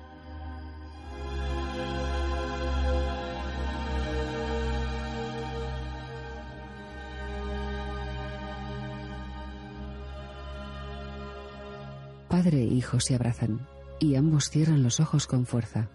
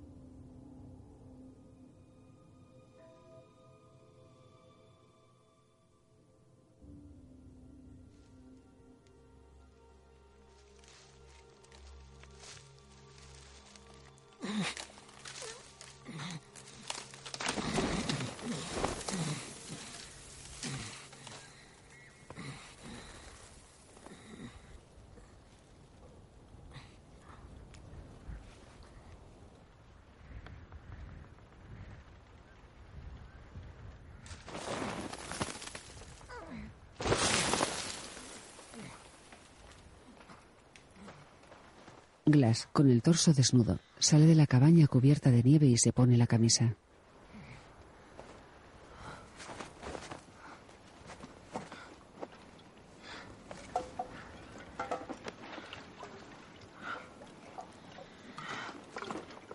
Coge las alforjas de Hikuk y la cantimplora, colgados de la rama de un árbol, y se aleja caminando con el bastón.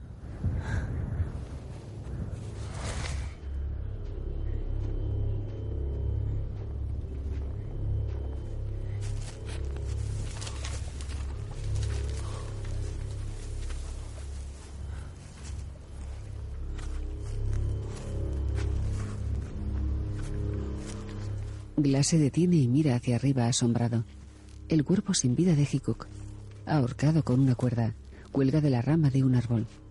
Glass se acerca y lo observa. Hikuk lleva un trozo de corcho colgado del cuello que reza en francés. Somos todos unos salvajes.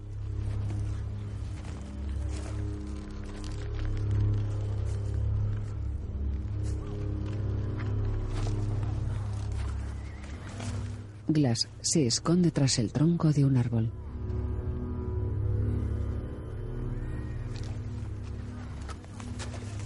Sigue avanzando, medio agachado, y observa a un grupo de hombres, a unos 50 metros, que descansan junto a sus caballos, en un claro entre los árboles. Glass se agacha detrás de un árbol y les observa.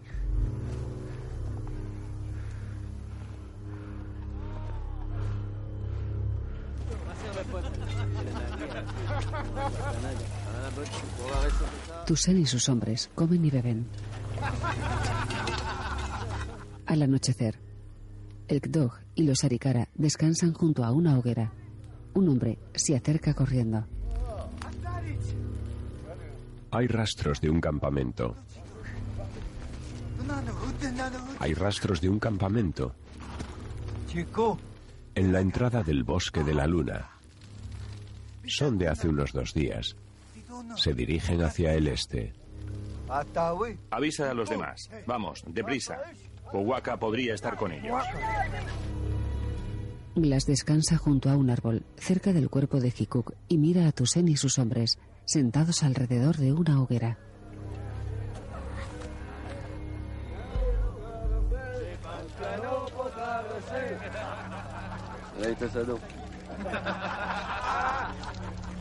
Traedme a la chica. Esos cinco caballos no les salieron gratis. Una chica nativa de unos 25 años, de larga cabellera negra, con un tatuaje en la mejilla, está tumbada junto a un árbol, asustada. Glass se acerca a sus caballos, agachado tras el caballo de Hikuk.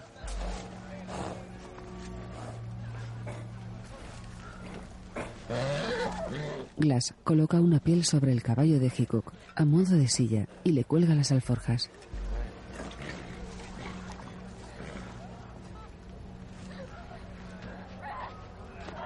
Observa a Tusen, que se lleva a la chica lejos del grupo.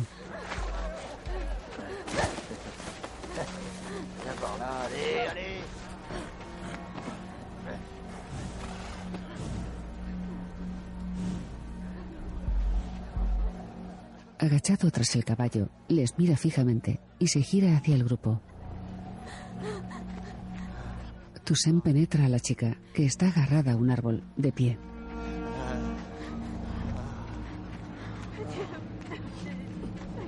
Glass se arrastra por el suelo hasta llegar detrás de Tusen y coge su rifle, tirado sobre la nieve. Lo agarra por la boca y le encañona.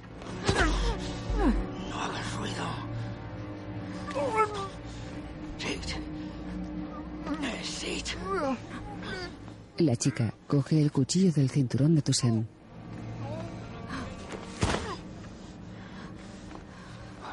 Voy a llevarme un caballo. Glass se aparta y la chica pone el cuchillo en la nuca de Tusen. Voy a cortarte los huevos.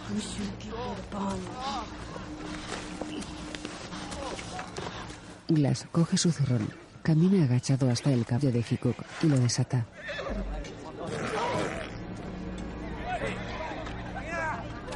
¿Dónde está Tusen?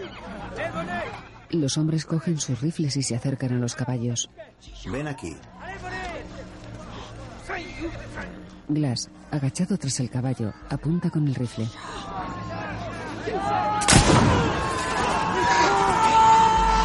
Toussaint está arrodillado con la entrepierna sangrando.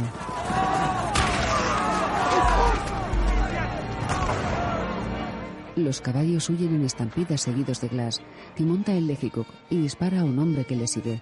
En el suelo, al lado del cuerpo, su canto implora. Al anochecer, en la taberna del fuerte, los hombres del capitán beben y bailan entre ellos y con mujeres nativas. Fitzgerald está sentado en una mesa, pensativo, y se acerca al capitán.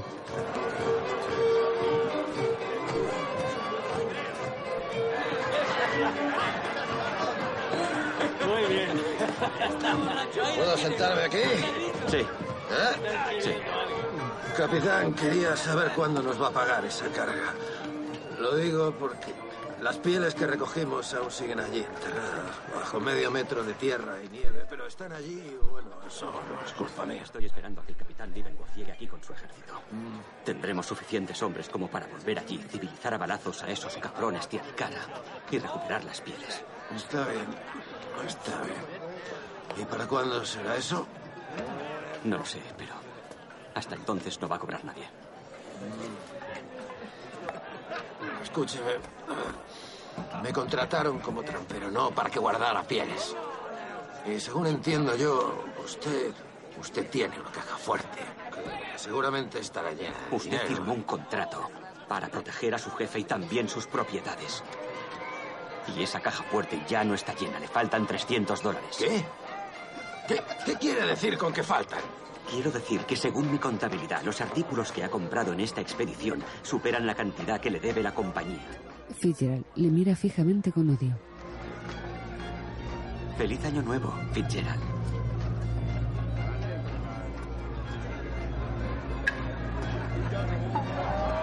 Fitzgerald, notablemente ebrio, cruza la taberna hacia la puerta y sale al exterior.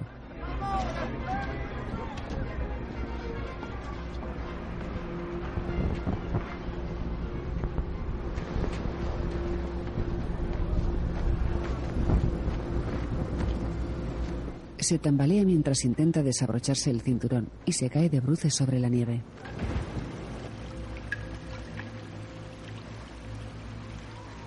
En la orilla del río, la chica del tatuaje se lava la sangre de las manos en el agua y mira a su alrededor asustada.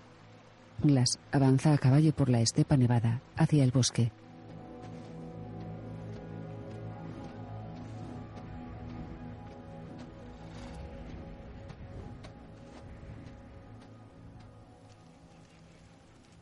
De noche, en el bosque, Glass descansa, tumbado junto a una hoguera. Escucha con atención, coge el rifle y se lo guarda bajo la piel de oso.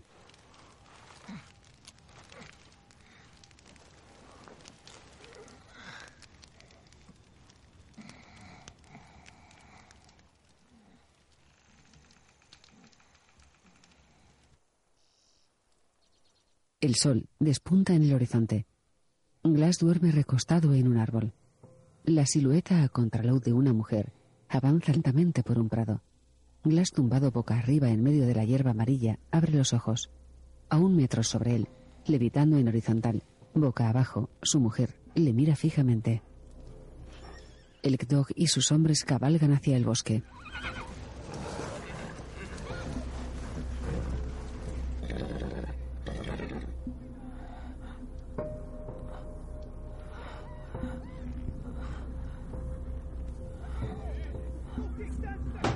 Despierta. Una flecha se clava en el árbol junto a su cabeza. Glass dispara y corre hacia su caballo, mientras los Avicara corren hacia él.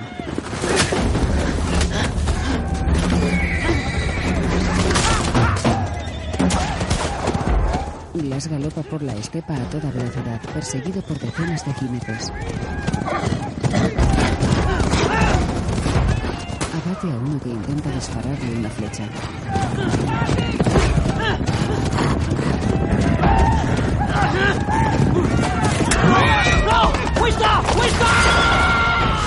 El caballo es alcanzado por una flecha y salta por un precipicio. Glass cae entre las ramas de una conífera.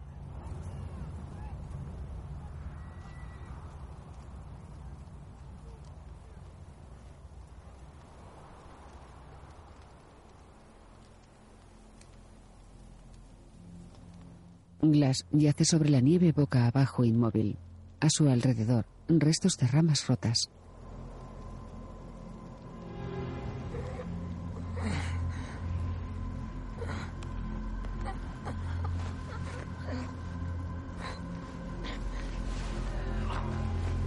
Abre los ojos e intenta incorporarse bajo la nevada. El hombre se mira los dedos y se los calienta con el aliento.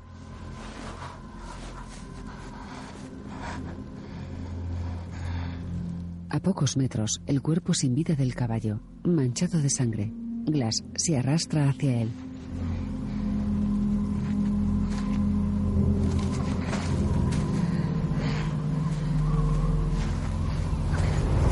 Glass, con la piel del rostro morada y una herida en la mejilla, se arrodilla junto al animal y le abre el vientre en canal. La tormenta de nieve empeora.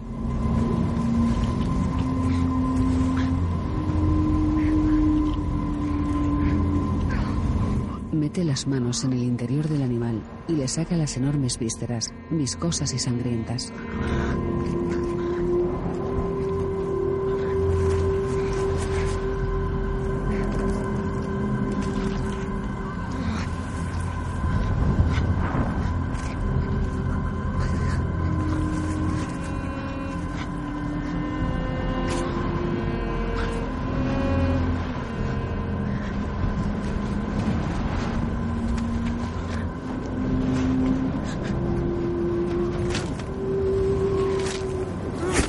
Con la barba llena de nieve, se quita la camisa y abre la carcasa vacía del caballo. Completamente desnudo, se mete dentro.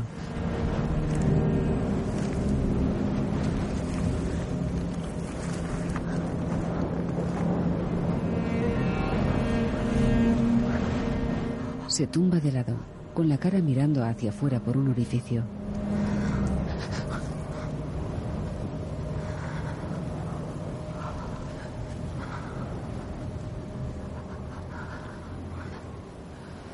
Plano cenital del caballo medio enterrado sobre la nieve, rodeado de sangre, vísceras y la ropa de Glass.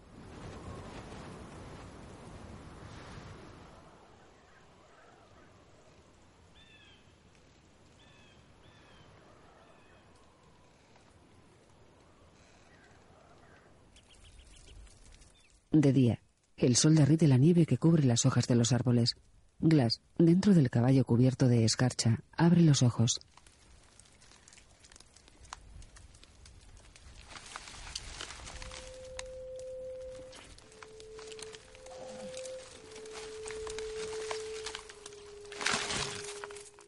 Los dos lados de la hendidura del vientre con las manos y los separa con fuerza.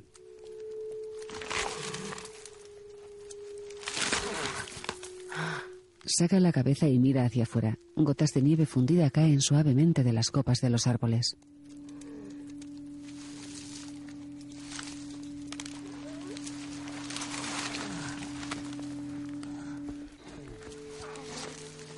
Saca los brazos de la carcasa y se incorpora. Todo su cuerpo está manchado de sangre.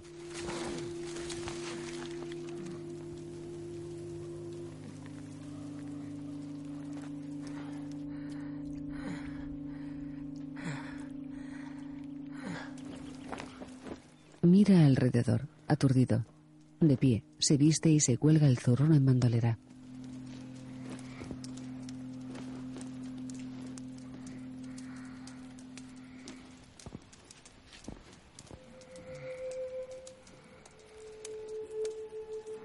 Se acerca al caballo, le toca el lomo con la mano y se aleja cojeando.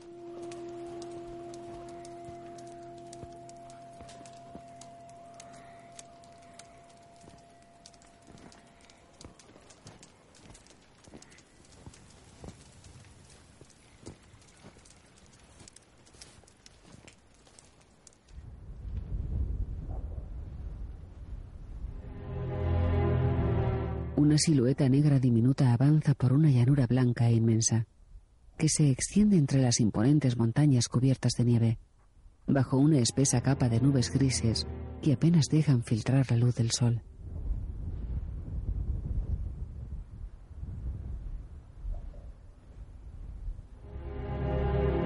Glass camina decidido, apoyado en su bastón.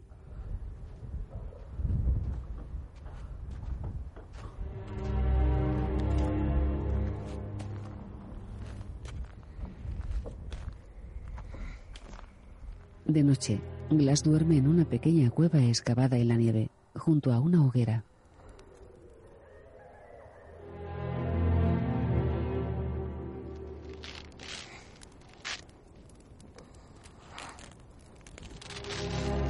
Con un trozo de carbón, escribe en la pared de nieve.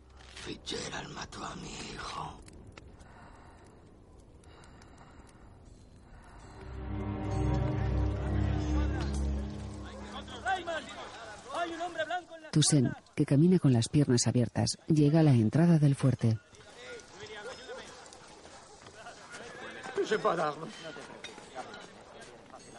La porte. No te entiendo. Perdón, no llevo armas. No llevo armas. Abridla. Tom, avisa al capitán. No llevo armas. ¿Y sus hombres? Muertos, todos muertos. ¿Quién era él? No lo sé. Algo para comer, por favor. La comida tiene un precio. No, no tengo dinero. Pues no hay comida. ¿Te vas enterando? Devuélvenos algunas de las pieles robadas que les comprasteis a los indios. Ahora no, Jones. ¿Eh? Plata, ¿qué tal, plata? Ah, sí. ¿Y algo más? Dejamos nueve. Mi, mi amigo murió en, en la nieve y, y al otro le, le mató un lobo. Yo, yo lo vi, un lobo, sí. Le mató. ¿De dónde la has sacado? La, la perdió en su vida. Mató a tu Sandy. ¿Quién? No lo sé, yo no le vi. No, no le vi. Fitzgerald aparta la mirada. Sí, es posible. Ese mestizo no sabría ni robar un caballo. A lo mejor fue West. ¿A qué distancia de aquí? ¿A qué distancia de aquí? A tre- 30 millas. No, no, no, es cerca del río. Yellowstone, cerca de Yellowstone. Ensillen los caballos. Antorchas y víveres. 10 dólares por hombre. Anderson, usted quédese aquí. Sí, señor. Le doy de comer y le vigilo. Te daré de beber.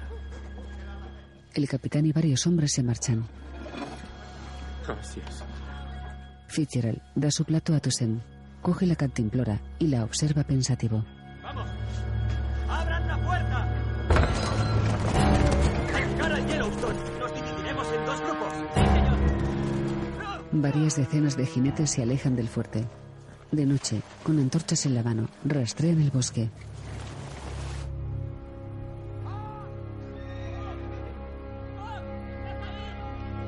Avanzan lentamente entre los árboles.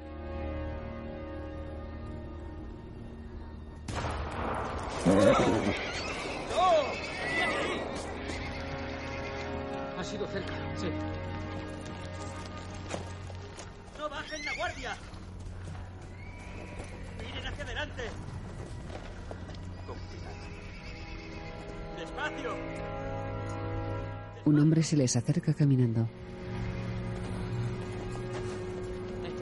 ¿Quién va? ¿Beckett? ¿Eres tú? ¿Es el Weston?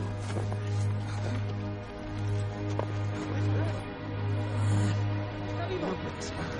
Capitán, no es Glass. Dios mío. Es Glass. Dios, está. Glass. Glass. Glass. Santo Dios. Santo Dios, ¿qué ha ocurrido?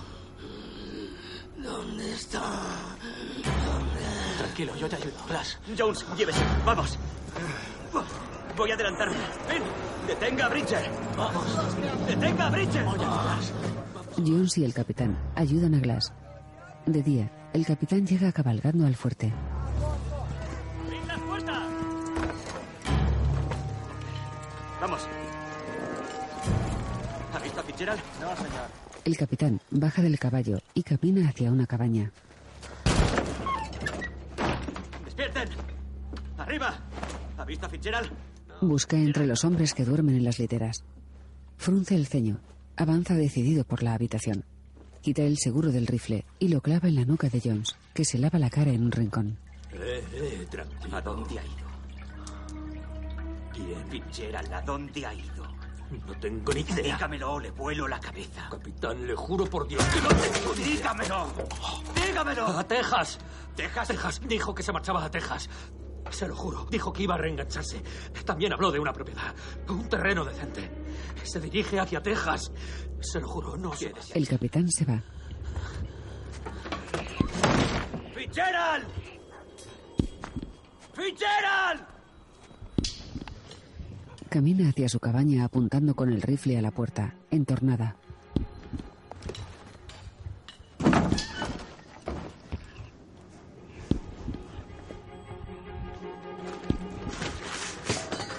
Se acerca a la mesa, revisa los papeles y sube las escaleras.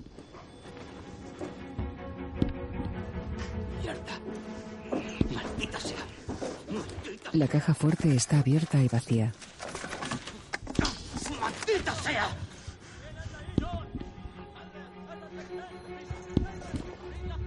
El capitán mira hacia la puerta del fuerte. Sus hombres entran con Glass. Llévenle al médico. ¡Vamos! Dijo que había muerto. Golpea a Pritzier. ¡Dijo que había muerto! Es lo que creía, se lo juro. ¡Dios, capitán! ¡Me mintió! ¡Es un embustero! ¡Me mintió! ¡Embustero! ¡Le abandonó! ¡Le abandonó a su suerte! Creía que no estaba. ¡Reza el Padre Nuestro! ¡Reza el Padre Le apunta con el rifle. Padre nuestro, que, que estás en los cielos, que estás... No puedo. ¡Cállese! Por favor. ¡Cállese! ¡Queda usted preso acusado de traición! ¡Llévenle al calabozo! ¡Llévenle al calabozo! ¡También acabará colgado! No ¡Vamos! hacer nada, creí que él iba a morir. ¡Arriba! Doctor. No pude, no pude ayudarle, por favor. Por favor, capitán. Está bien. Todos contemplan a Glass, atónitos.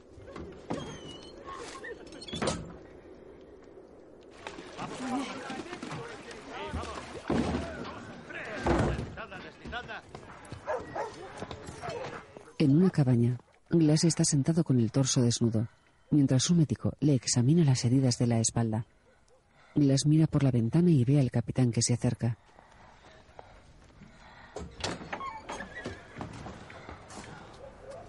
¿Cómo está?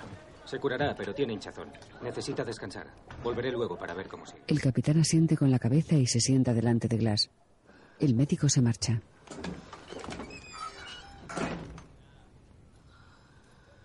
Ha huido, ¿verdad?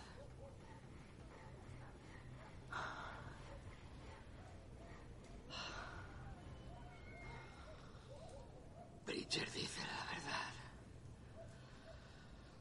Explíquese. Fitzgerald le engañó y le mintió. Él hizo lo que le decía. No estaba cuando Fitzgerald acuchilló a mi hijo.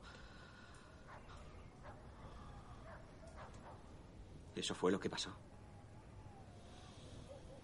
¿Mató a Hawk? Glass mira por la ventana pensativo. Que era un caballo y un arma. No. Necesita descansar y alimentarse. Yo iré tras él. No. Usted nunca la encontrará sin mí. Si esperamos a mañana nos llevará un día de ventaja. Se escapará. No, no se escapará. Tiene miedo. Sabe lo lejos que he llegado para dar con él. Es como los ciervos cuando tienen miedo corren a esconderse en el bosque. Le tengo atrapado y él, él aún no lo sabe. ¿Cómo está tan seguro? Porque tiene mucho que perder. Yo solo tenía mi hijo. Y él me lo arrebató. No puedo permitir que vuelva allí. No le dejaré. Morir ya no me da miedo. Eso ya lo he vivido. Mira por la ventana, absorto, y se gira hacia el capitán. Voy a ir con usted.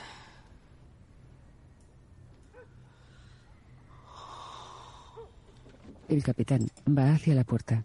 Se detiene en el umbral, pensativo. Mira a Glass, asiente y se marcha.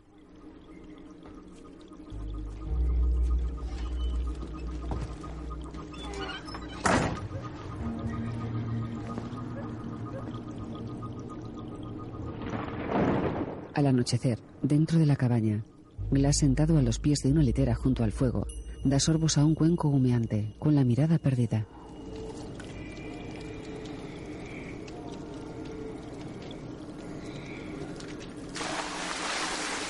De día, desnudo en el patio nevado, se lava junto a un barreño envuelto en vapor.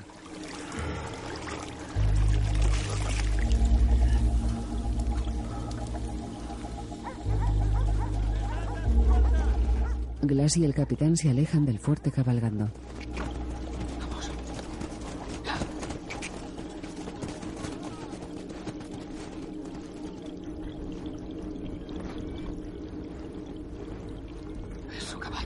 Ante ellos, un rastro de huellas sobre la nieve. No ha podido cabalgar toda la noche. ¿A qué distancia está? Mediodía, como mucho. Podrían ser aricaras. Si no son suyas, le perderemos. A no ser que se haya reenganchado para tener derecho a volver a matar. Esas huellas de ahí son suyas. Cabalgan lentamente entre la nieve, que cubre a los caballos hasta las rodillas. No recuerdo la cara de mi mujer. La semana pasada aún la tenía presente. Pero se me ha borrado. De noche, junto a una hoguera, Temo que no vaya a reconocerla cuando vuelva a casa.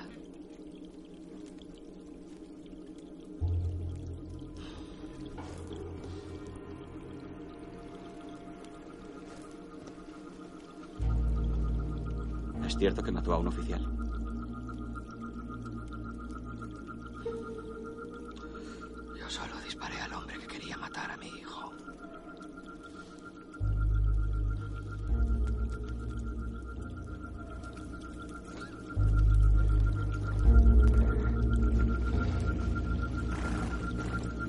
De día, avanzan por el bosque. Glass detiene a su caballo y mira alrededor. ¿A qué distancia?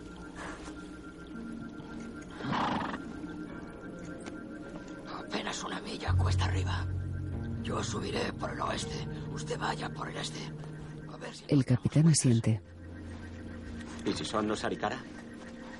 en ese caso nos volvemos a ver aquí inmediatamente. Glass saca su rifle y ambos avanzan cuesta arriba, en direcciones opuestas.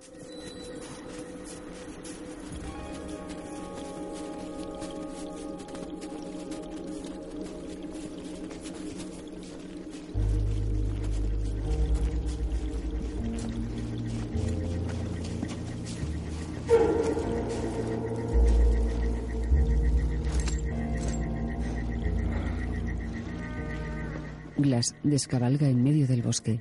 El capitán llega a los pies de una colina y gira hacia el este.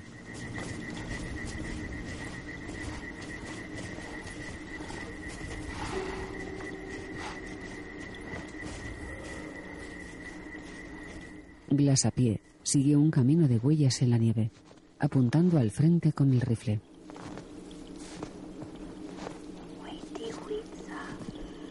Se gira extrañado.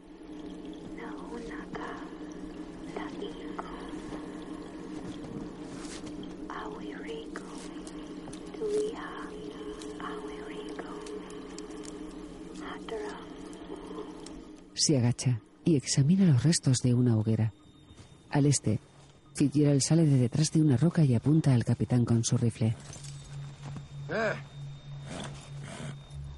No esperaba encontrar a un hombre de su categoría. Tan lejos de una estufa en una mañana tan fría, capitán. ¿Se ha perdido? He venido para llevarle al fuerte Kiowa, donde será juzgado por homicidio. ¿Ah, sí? No me entusiasma mucho su idea. Y yo tengo otros planes. El capitán empuña su pistola.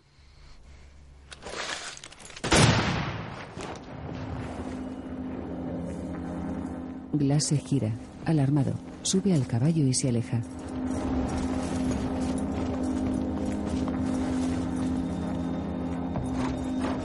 Llega a los pies de la colina y sigue las huellas del caballo del capitán.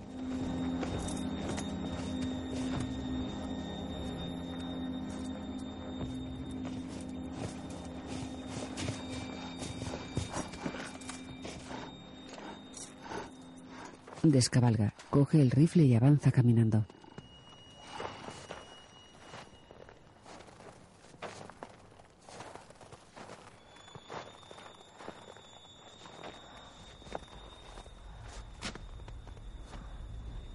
Se agacha junto al cuerpo sin vida del capitán, con la cabellera arrancada y el cráneo ensangrentado.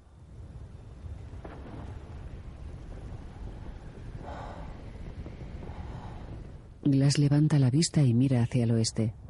una luz gigantesco se desprende de la cresta de la montaña.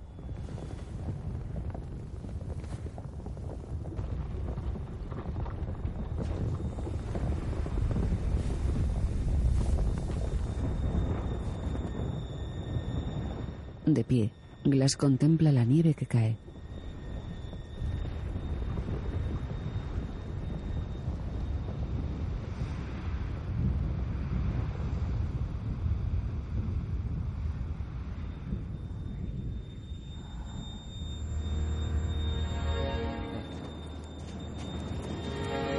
Glass cabalga llevando atado tras él el caballo del capitán, cuyo cuerpo descansa boca abajo sobre la silla, cubierto con su capa.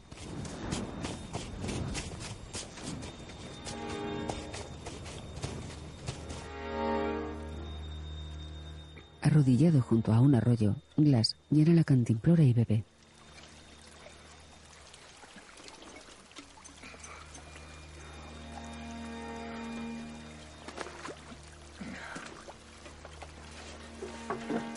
Se levanta, deja la cantimplora y camina por el arroyo hacia un árbol caído.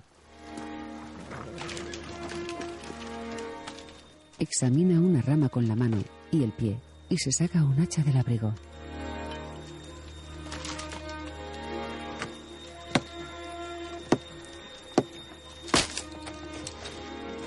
Carga la rama cortada de dos metros de altura y en forma de Y hasta donde descansan los caballos.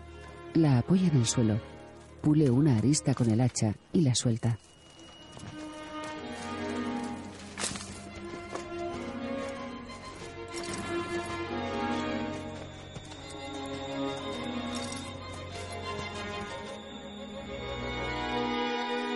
Avanza por una llanura. Desde lo alto de una colina, alguien le apunta con un rifle.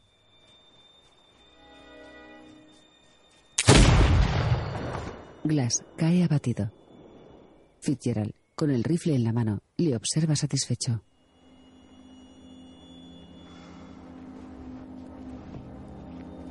Fitzgerald se acerca cabalgando a Glass, que yace en el suelo de costado inmóvil. Se baja del caballo y se le acerca lentamente, apuntándole con el rifle.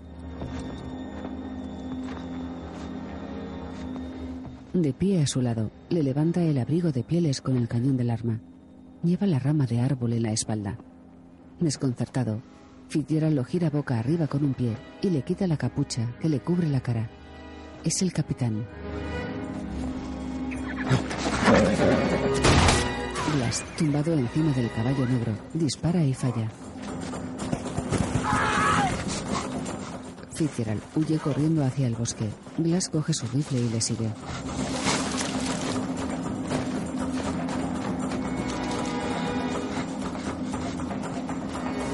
Fitzgerald atraviesa una arboleda. Glass corre a pocos metros de él. Las dos siluetas se alejan entre la nieve.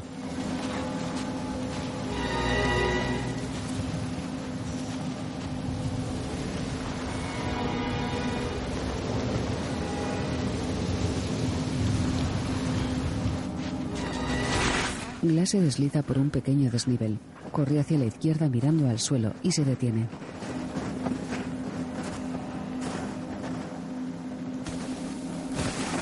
Salta a un arroyo que cruza frente a él, mira a ambos lados, vigilante, y se va hacia la izquierda.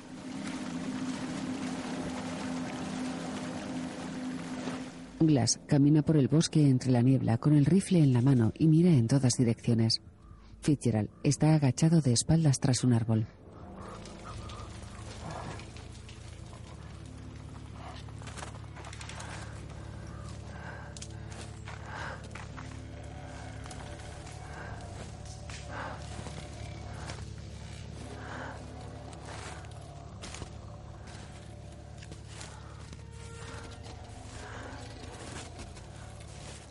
Glass se para, apunta al frente y gira 360 grados.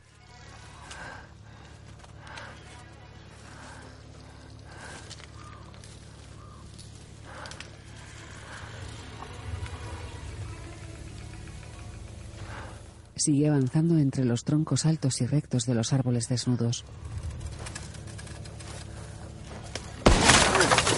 Fitzgerald falla el tiro y echa a correr. Glass le apunta. Corre tras él mientras carga el arma. Fitzgerald suelta su rifle y corre con todas sus fuerzas.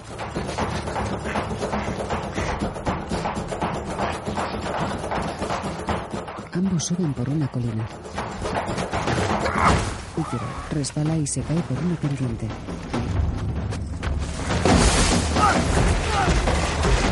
Glass, con el hacha en la mano, se tira tras él y pierde el rifle.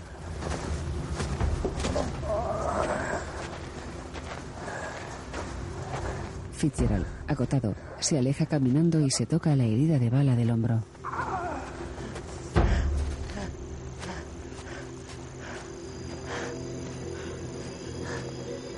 Glass camina tras él. Fitzgerald se gira y le mira con desprecio.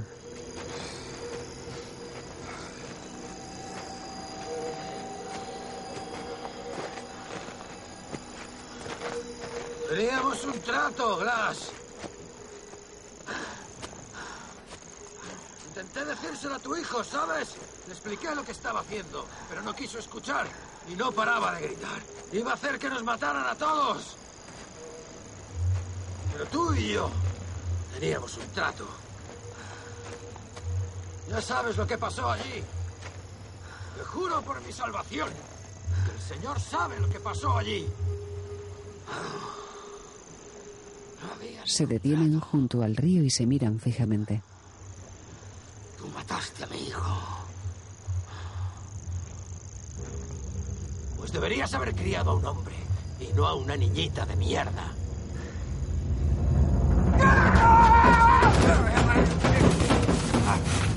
Glass se abalanza sobre él y le corta dos dedos de un hachazo. Maldita sea.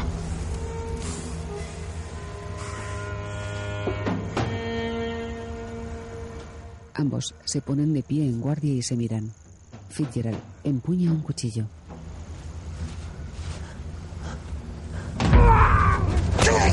Ataca a Glass y le hace un corte en la mejilla.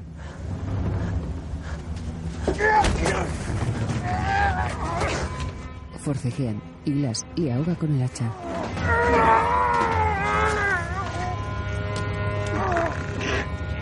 Fitzgerald le clava el cuchillo en la pierna.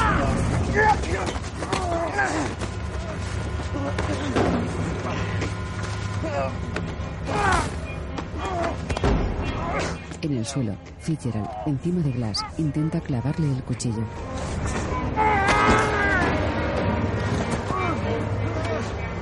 Glass se le pone encima y se lo intenta quitar.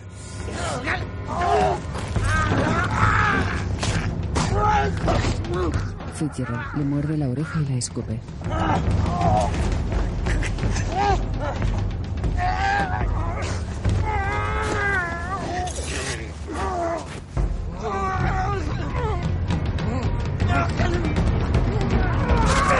Glass coge las manos de Fitzgerald, amarradas al cuchillo, y se lo clava en el vientre.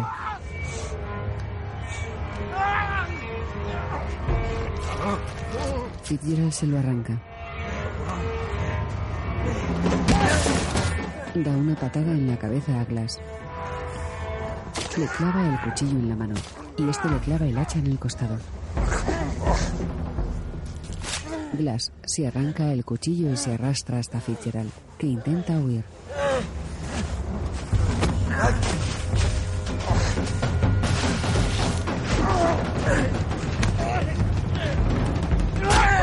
Le agarra una pierna y se lo clava.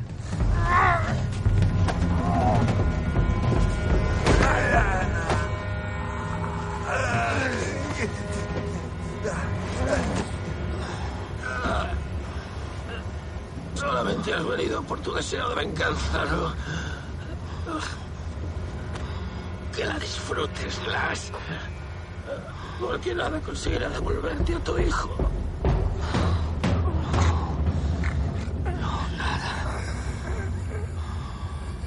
Glass lo estrangula y levanta la vista. Unos metros más abajo, un grupo de nativos se acerca cabalgando al río.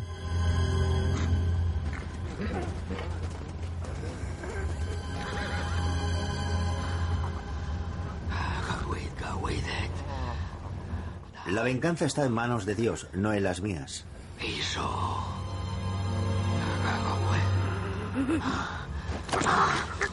Le quita la mano del cuello y lo arrastra hacia el río.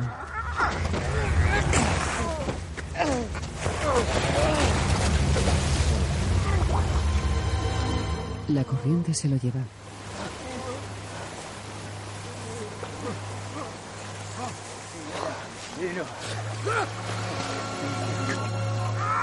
Un nativo lo agarra y lo saca del agua.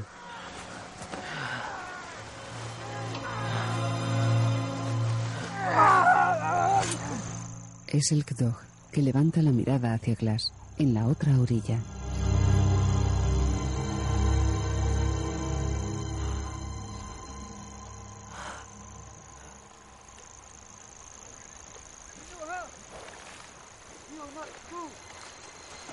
Los Arikara cruzan el río hacia Glass, que permanece sentado en la orilla.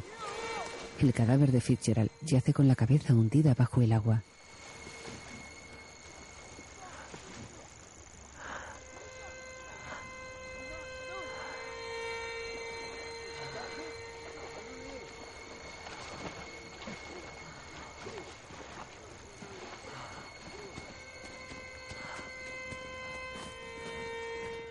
Los Arikara a caballo pasan lentamente junto a Glass y le miran fijamente.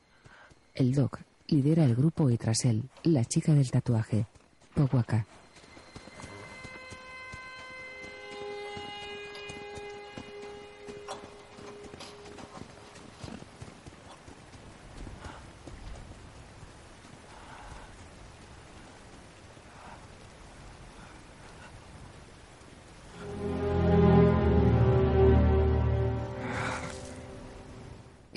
Se aleja y Glass, exhausto, se tumba sobre la nieve.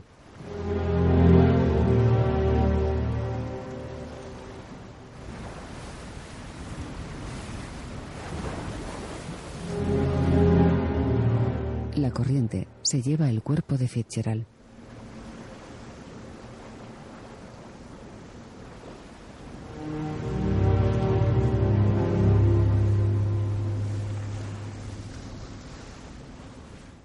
A la orilla, un rastro de sangre tiñe la nieve de rojo.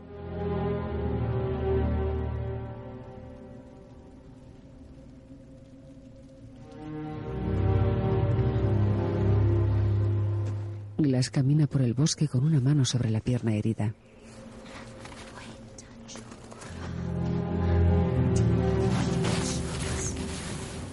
Cae al suelo e intenta levantarse.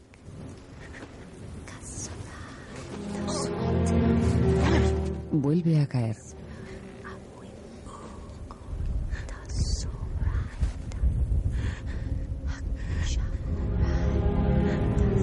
Todo a su alrededor se vuelve borroso. Y Glass levanta la vista atónito.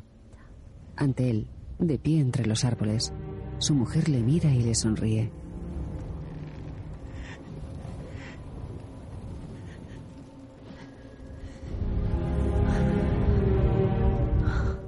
Sonríe y ella se da media vuelta y se va.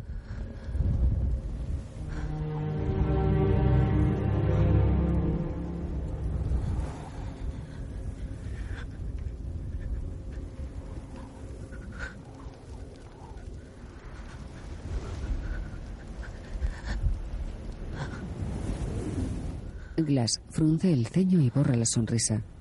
Tembloroso, mira fijamente a cámara.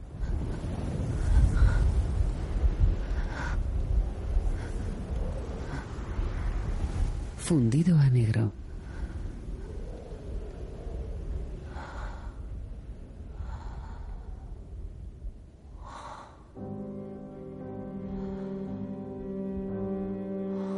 Dirigida por Alejandro G. Iñárritu.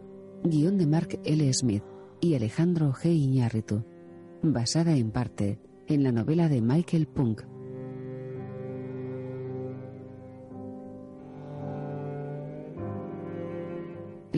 DiCaprio es Hugh Glass, Tom Hardy es Fitzgerald, Don Hal Gleason es el capitán, Will Poulter es Bridger, Forrest Whitlock es Hawk, Duane Howard es el Doc, Arthur Redcloud es Hickok, Melona Keko es Powaka, Grace Dove es la mujer de Hugh Glass, Lucas Haas es Jones, Paul Anderson es Anderson, Christopher Joner es Murphy.